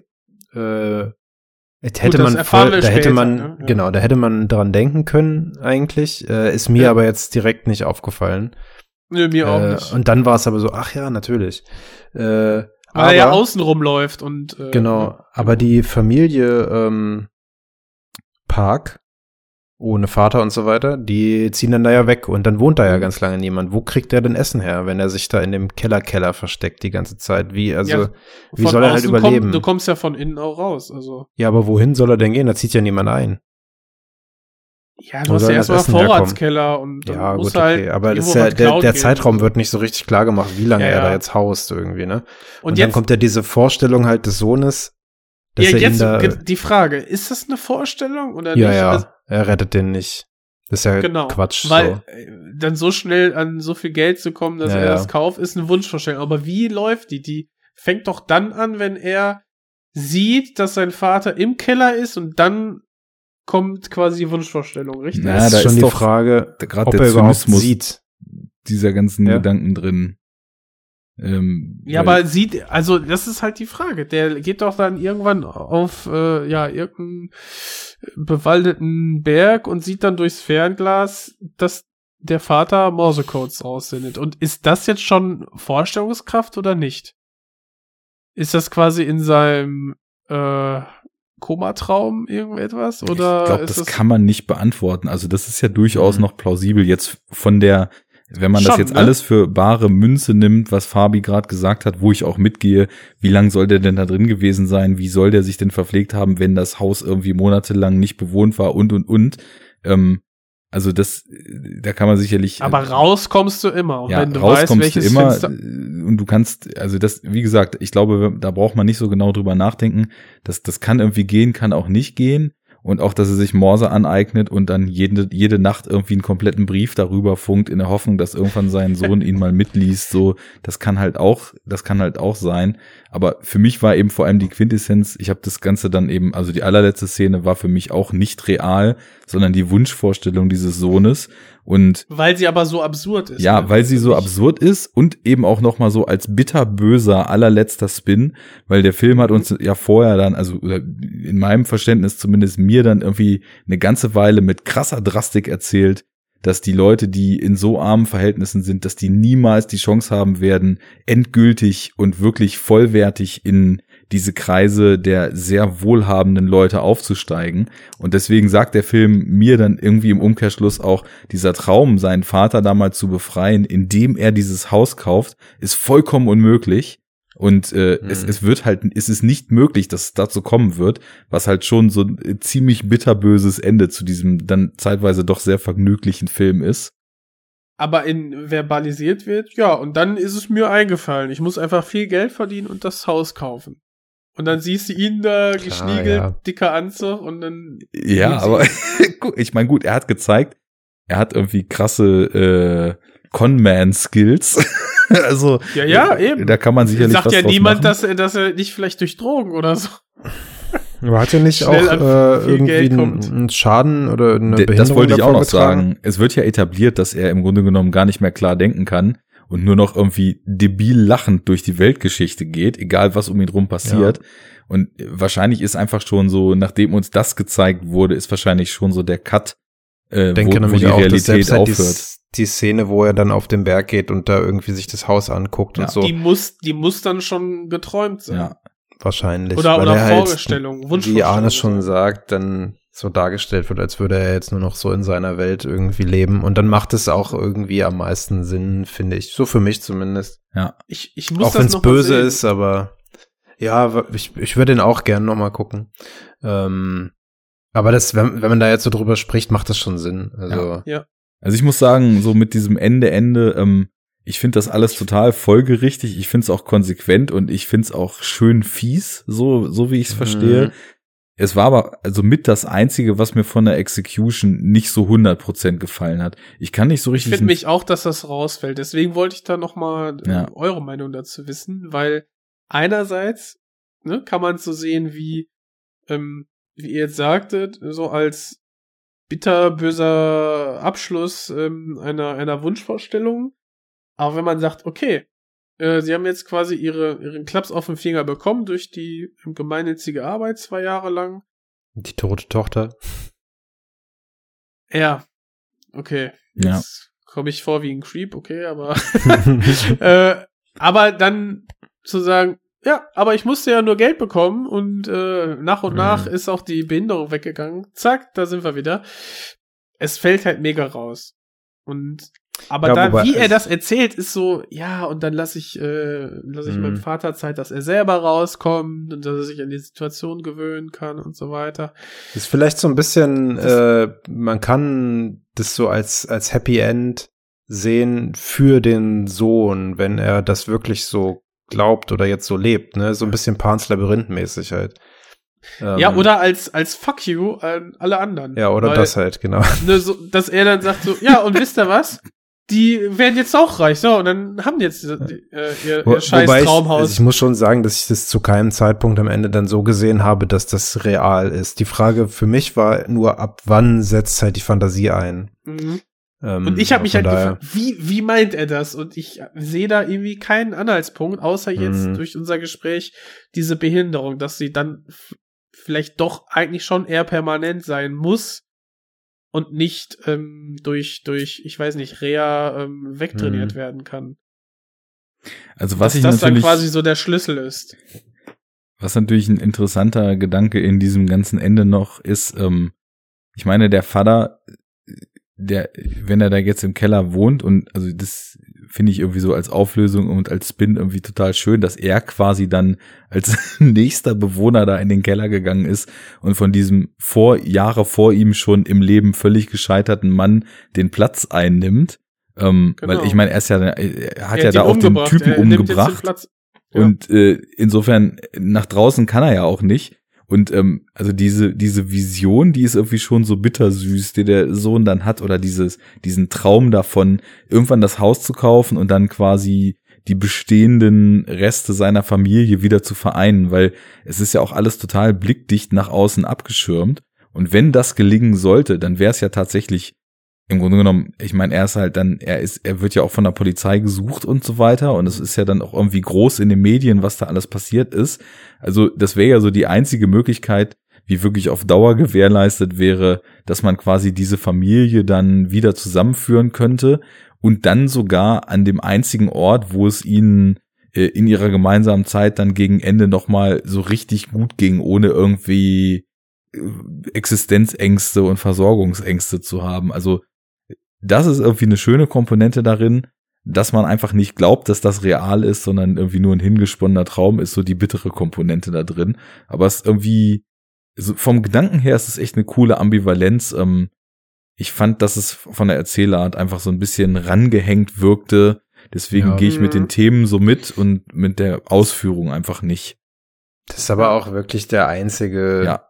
für mich der einzige eventuell zu kritisierende Punkt an dem Film. Aber wie gesagt, ich konnte damit eigentlich ganz gut leben. Aber ich habe das auch äh, in dem Moment, wo es passiert ist, weil du, du hast ja, glaube ich, erst so eine Abblende und dann geht's wieder auf und dann kommt dieses Ende. Und sowas wirkt dann immer so ein bisschen so rangetackert. Und das hat man Ja. ja in zig Filmen irgendwie. Jetzt auch beim, beim Joker gibt es auch zum Beispiel wieder sowas, weil das jetzt gerade der letzte Film ist, den ich gesehen habe. Mhm. Ähm, ich mag sowas nicht, wenn Filme nicht einfach auch mal Mut haben zu enden an einem Zeitpunkt, sondern dann immer noch so ein, so und jetzt erklären wir euch noch mal nicht als Texttafel, aber als Ja, Äquivalent einer Texttafel, was kommt Ja. dann? Ähm, Häufig so. aber so, also ja, immer fast in den letzten Jahren so. Aber äh, wie gesagt, ich finde es da nicht so schlimm.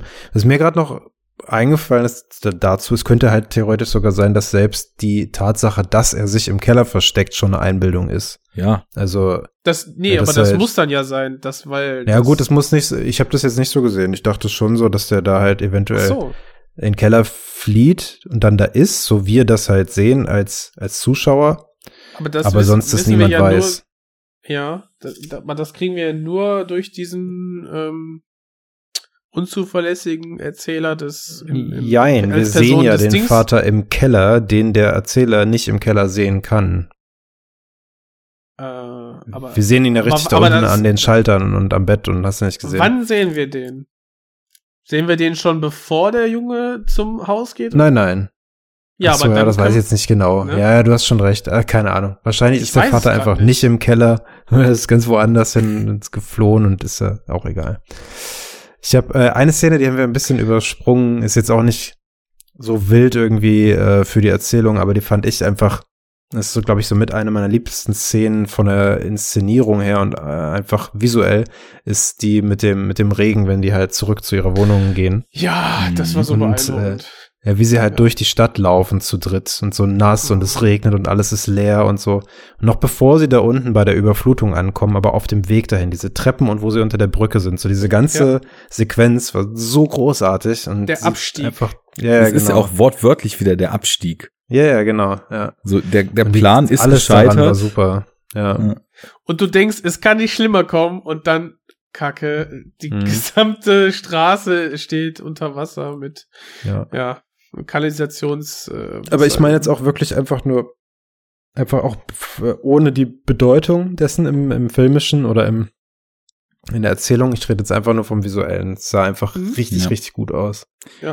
Es Aber sind einige dazu Shots fällt bei, mir die sich so richtig eingebrannt haben, wie sie da Yeah. unter der Brücke Ja, sind, auch- wie die Kamera teilweise schwenkt und also so wie wie ein Mitlaufender, der sich umblickt, wo denn der letzte aus Mhm. der Gruppe bleibt und dann den Und Weg so der wieder Blick aufnimmt. halt diese, diese Treppe hoch, wo das Wasser runtergelaufen kommt, also diese lange Treppe, ne, jetzt nicht die im, Hey. im und wo diese ganzen Kabel, die dann so kreuz und quer über den, äh, Ja. über ihnen zwischen den Häusern hängen und so, so wie man sich so diese, stark. diese Klischee asiatische Großstadt halt vorstellt in den, in den Slums und so weiter. Da haben sie übrigens Richtig ziemlich gut. viel von gebaut von diesem Stadtviertel. Also das sind Das sieht man aber auch ein bisschen, finde ich, dass das, äh, Kulisse ist. also Mir ist nicht irgendwie negativ, aber an, an sag ich mal so an Trickserei, um den Look des Films zu äh, bekommen, ist mir wirklich gar nichts aufgefallen. Also ich habe auch Nee, mir auch aufgeschnappt, nicht, dass die komplette obere Etage dieser Architektenvilla einfach nur Greenscreen war. Die Zimmer gibt Was? es nicht, in denen die da sind. wie, Ja, ich Ich dachte, dachte, auch, die haben das Haus gebaut. ja, die haben wohl das Erdgeschoss gebaut davon und den Die Keller. erste die, Etage die, die nicht. doch, das, die, ach, das ist doch Quatsch. Ich Da- habe da, nicht die- verifiziert. Ich habe auch noch nach Making-ofs gesucht, weil ich das gerne mal sehen wollte. Also Wo die dann, wo, wo die zum Beispiel Englisch lernen und so weiter. Das soll Greenscreen sein. Will mir schwer vorstellen. Ja, werde ich noch mal schauen. Wie gesagt, habe ich Mhm. aufgeschnappt. Ähm, was definitiv, äh, also nicht Green, sondern witzigerweise Blue. Die haben dann äh, tatsächlich so klassische Blue Screens benutzt. Ist in diesem ärmeren Stadtviertel immer, wenn du so Straßen runter guckst und so weiter, dann haben die quasi so die Hintergründe. Ja, das ist ja dann Mhm. schon, sage ich mal, eher so ein Hintergrund, wie man früher über Matte Painting Eben. oder so gemacht hat. Ne, die haben sie dann. Aber die ersten, die ersten Meter haben sie ja gebaut. Aber äh, Was ich sagen muss, ähm, wo ich normalerweise eigentlich immer sehr viel darauf gebe äh, und ich jetzt das ja schon zu meinem Film des Jahres irgendwie außer Korn habe, äh, es sei denn Episode 9 kommt dann noch, ähm, ist der Score, der mir nicht wirklich hängen geblieben ist, muss ich sagen. Ich kann mich an nichts erinnern. Vielleicht tue ich dem jetzt auch ein bisschen Unrecht. Das ist jetzt auch schon wieder vier, fünf Wochen her. Mich musst du ja nicht fragen, ich bin da immer schlecht drin. es war auch gar nicht so viel Score, sondern ziemlich viel Originalmusik und ziemlich viel so klassische Musik, die dann auch ähm, Mhm. lass mal kleine Brötchen backen mäßig irgendwie auch diverse Kubrick-Stücke zitiert hat und dann teilweise auch wohl Szenen aus Kubrick-Filmen.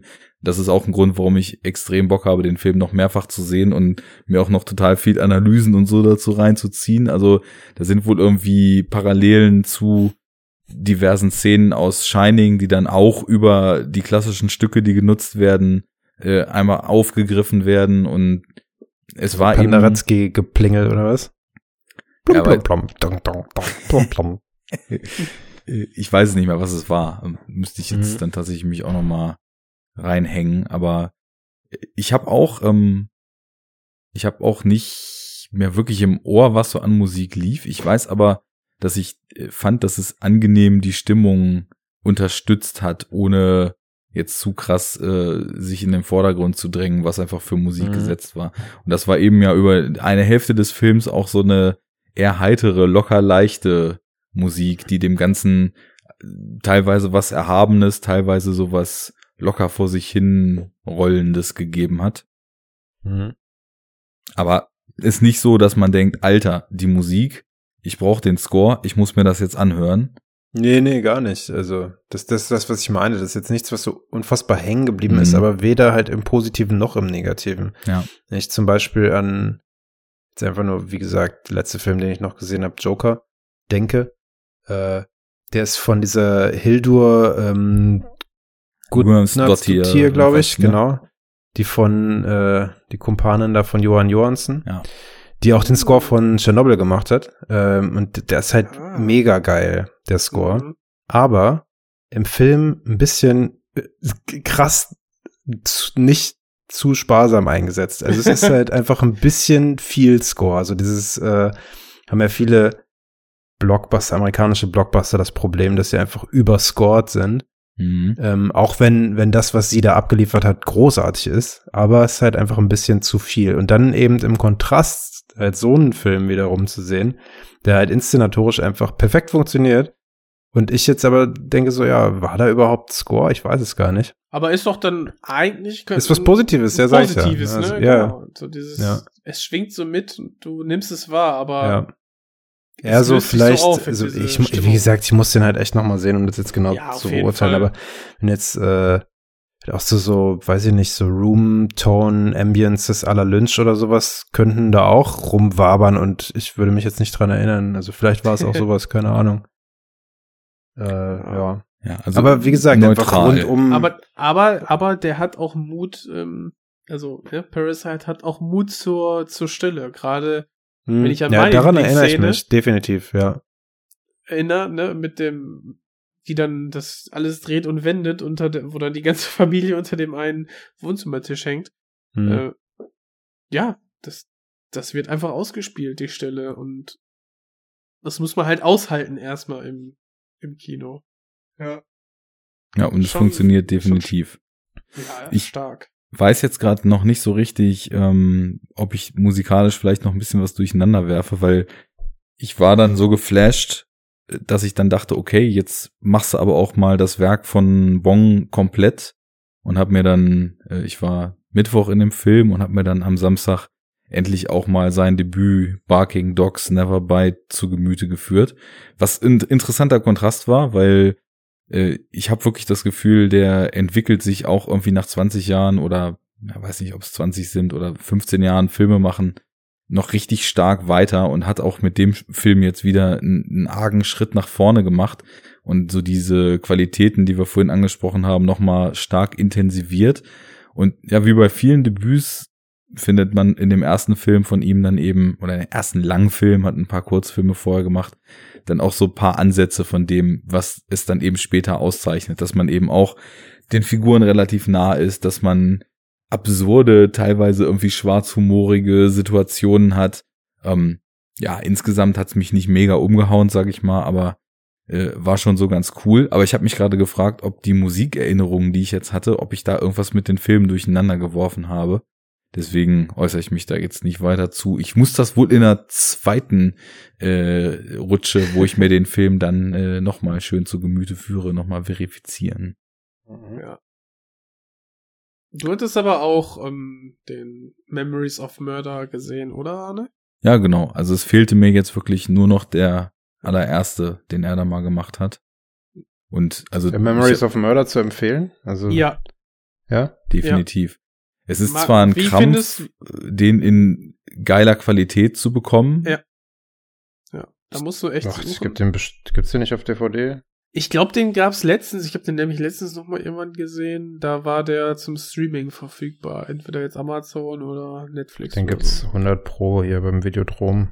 Ich Also es ist mal. halt, es sind halt weltweit ziemlich wenig HD-Releases davon rausgekommen.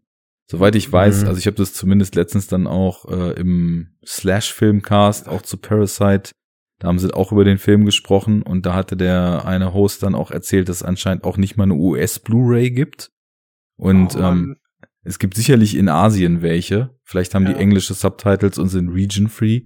Ähm, in Deutschland gibt es definitiv nur DVDs und das Mhm. sind halt auch so 2004, 2005er DVDs. Also da geht an Bildqualität deutlich mehr. Ich habe den mal auch, der, der wurde irgendwann mal auf irgendeinem so dritten Sender ausgestrahlt.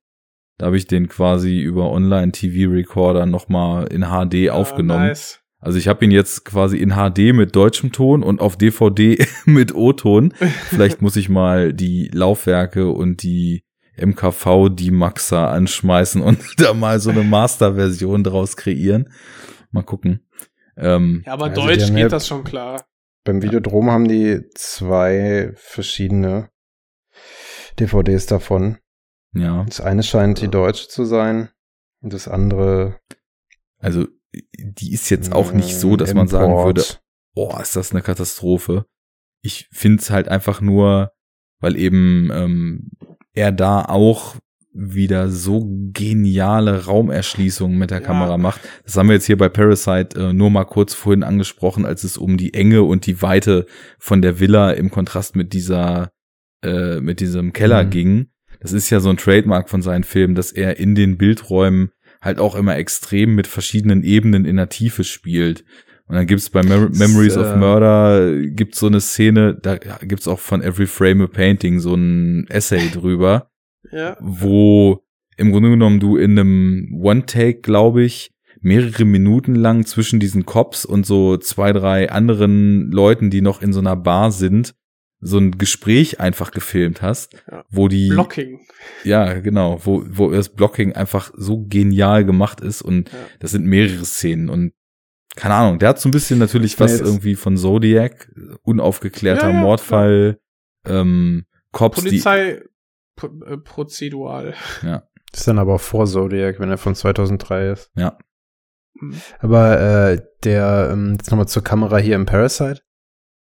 Bin mir nicht ganz sicher, aber ich, wenn ich mich jetzt probiere daran zu erinnern, äh, und dem auch im Hintergrund, was du gerade gesagt hast, ist glaube ich so, dass auch die Kameraeinstellungen in der Villa halt auch so ultra geometrisch sind, ne? Also wie halt auch die Villa selbst. Mhm. Das ist halt immer sehr äh, alles sehr rechtwinklig ist irgendwie in der Darstellung.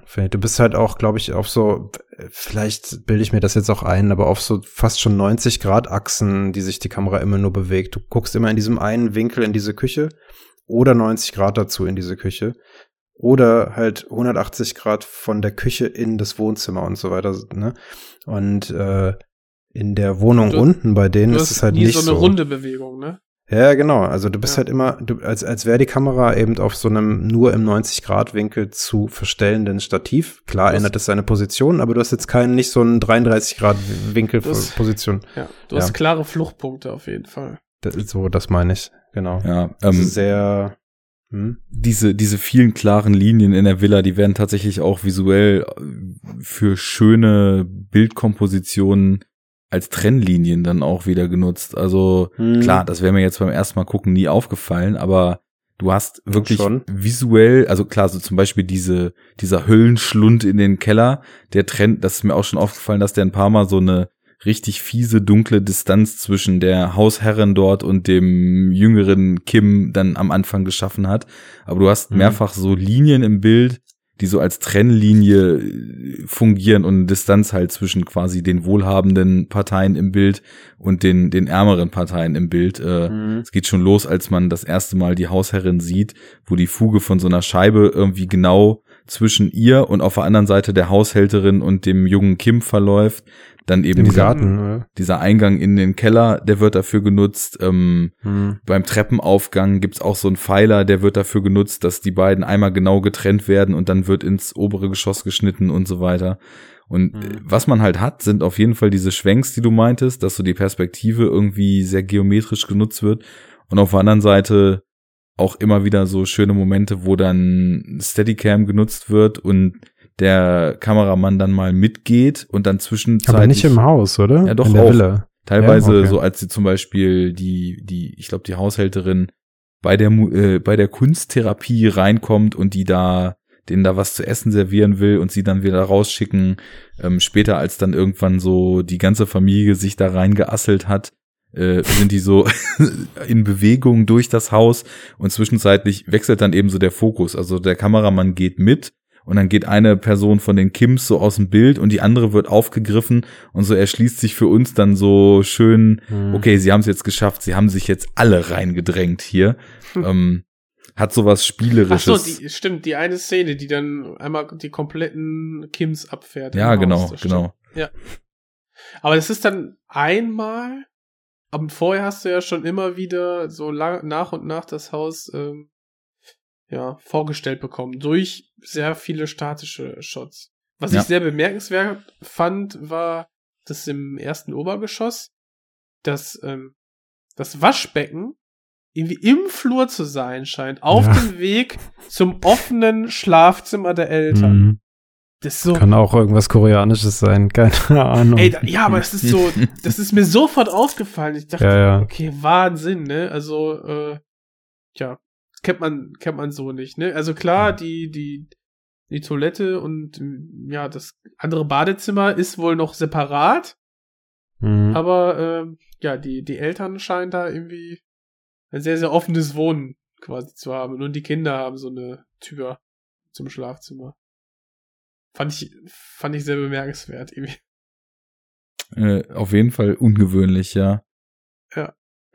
Aber cooles Haus, ey. Ich würde da echt gern drin wohnen.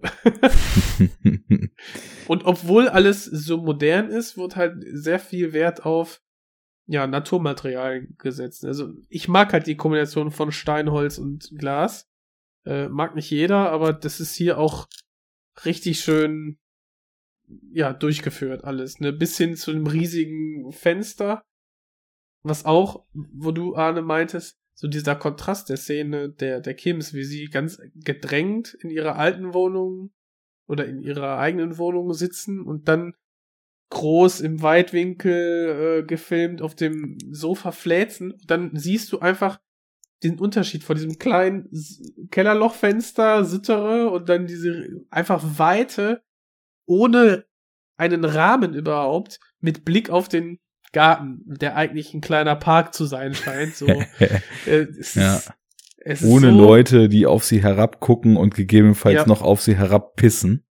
Und das, Mhm. das, was die tun, sehen wir dann ja auch kurz einfach der Natur beim, ja, im, im, im Spiel mit dem Wind im Garten zu sehen. Ja, gucken die sich einfach an. Ja, ist einfach schön. Will, will man auch da sein und diesen teuren Whisky trinken. also um es abzuschließen mit dem Haus äh, von meiner Seite, ich finde das auch, es ist keineswegs ungemütlich. Ich bin halt auch sowieso ziemlicher Fan, sage ich mal, von extrem aufgeräumter und von vielen sicherlich als nüchtern empfundener äh, moderner Architektur. Und äh, dazu kommt eben Weit auch noch, dass das Production, Production Design einfach auch zu diesen Naturmaterialien und Stein und Glas zusätzlich einfach eine phänomenale Farbpalette abbildet. Mhm. Also es hat halt alles einen sehr warmen und sehr wohnlichen und äh, dabei aber trotzdem irgendwie auch edlen Charakter. Das ist echt äh, gut gemacht. Hat ja auch ein legendärer Architekt entworfen, ne? Wissen wir ja. Ja. ähm, Mhm. Aber bei modernen ist wirklich, es gibt, es gibt ja solche und solche, ne? ich sagte Also- das, ich sagte das. Ja. Jo. Aber darf ruhig gemütlich sein. Aber ja, das ist so dieses Kunststück, ne? Moderne Lehre gemütlich zu verpacken irgendwie. Das streben wir an, äh, wenn wir später mal in unserem maßgeschneiderten Haus sitzen und uns Mhm. äh, drüber wundern, dass in unserem Keller gestrandete Imbissbudenbetreiber versteckt sind, dann werden wir uns an Parasite erinnern. Ich mach mein Licht nicht selber an. Das können andere für mich tun. das macht die Belegschaft, ne? äh, Dafür wird sie bezahlt. ich äh, manövriere uns hier mal raus. Oder habt ihr noch äh, Themen oder any last words zum Film zu Bong Joon-ho und allem, was dazugehört? Die haben das hier uns richtig schwer gemacht, 120 Minuten. Und wir haben gekämpft bis zum Ende und haben dann überzeugt. Wie gesagt, zum Ende hin äh, dann auch verdient gewonnen. Auf jeden Fall. Also ich habe zwar Mitte zweiter Runde habe ich derbe Seitenstiche bekommen, aber Ja. Dann ab in die Eistonne. Legen wir das mal drei Tage in die Eistonne und dann sehen wir weiter. Ja, ich sage zu Bong Joon-ho, er wollte ballern, hat er gekriegt. Äh, Parasite ist ein exzellenter Film, unterhaltsam, vielschichtig, bittersüß, äh, von, also nicht nur von Song Kang-ho, sondern ich finde von allen Beteiligten, vor allem der Darstellerin der Tochter äh, Mhm. und ich finde auch die Mutter von den Kims, äh, von den Parks, also von beiden eigentlich, aber auch von den Parks in, in ihrer vermeintlichen äh, goldenen Käfig-Naivität äh, extrem stark darstellerisch. Also, ich habe quasi nichts zu beanstanden. Ich fand es sehr gut. Und Yes. relevant. ich schließe Ja. mich dem an. Ich auch. Starker Film. Richtig gut. Richtig gut. Richtig guter Stoff. Richtig gutes Zeug. Dann würde ich mal sagen, wir äh, bedanken uns fürs Zuhören. Teasen vielleicht schon mal an, dass wir hinter den Kulissen mit einem befreundeten Podcast Pläne geschmiedet haben und demnächst ähm, es heißen könnte Mr. Anderson. Humanity is a disease, a virus. Aber wir werden nicht über Matrix sprechen. Wobei, wir hatten sogar Was irgendwas. könnte sein? Hat man nicht irgendwas gesagt, was man auch mal in einem Feature besprechen müsste? Matrix und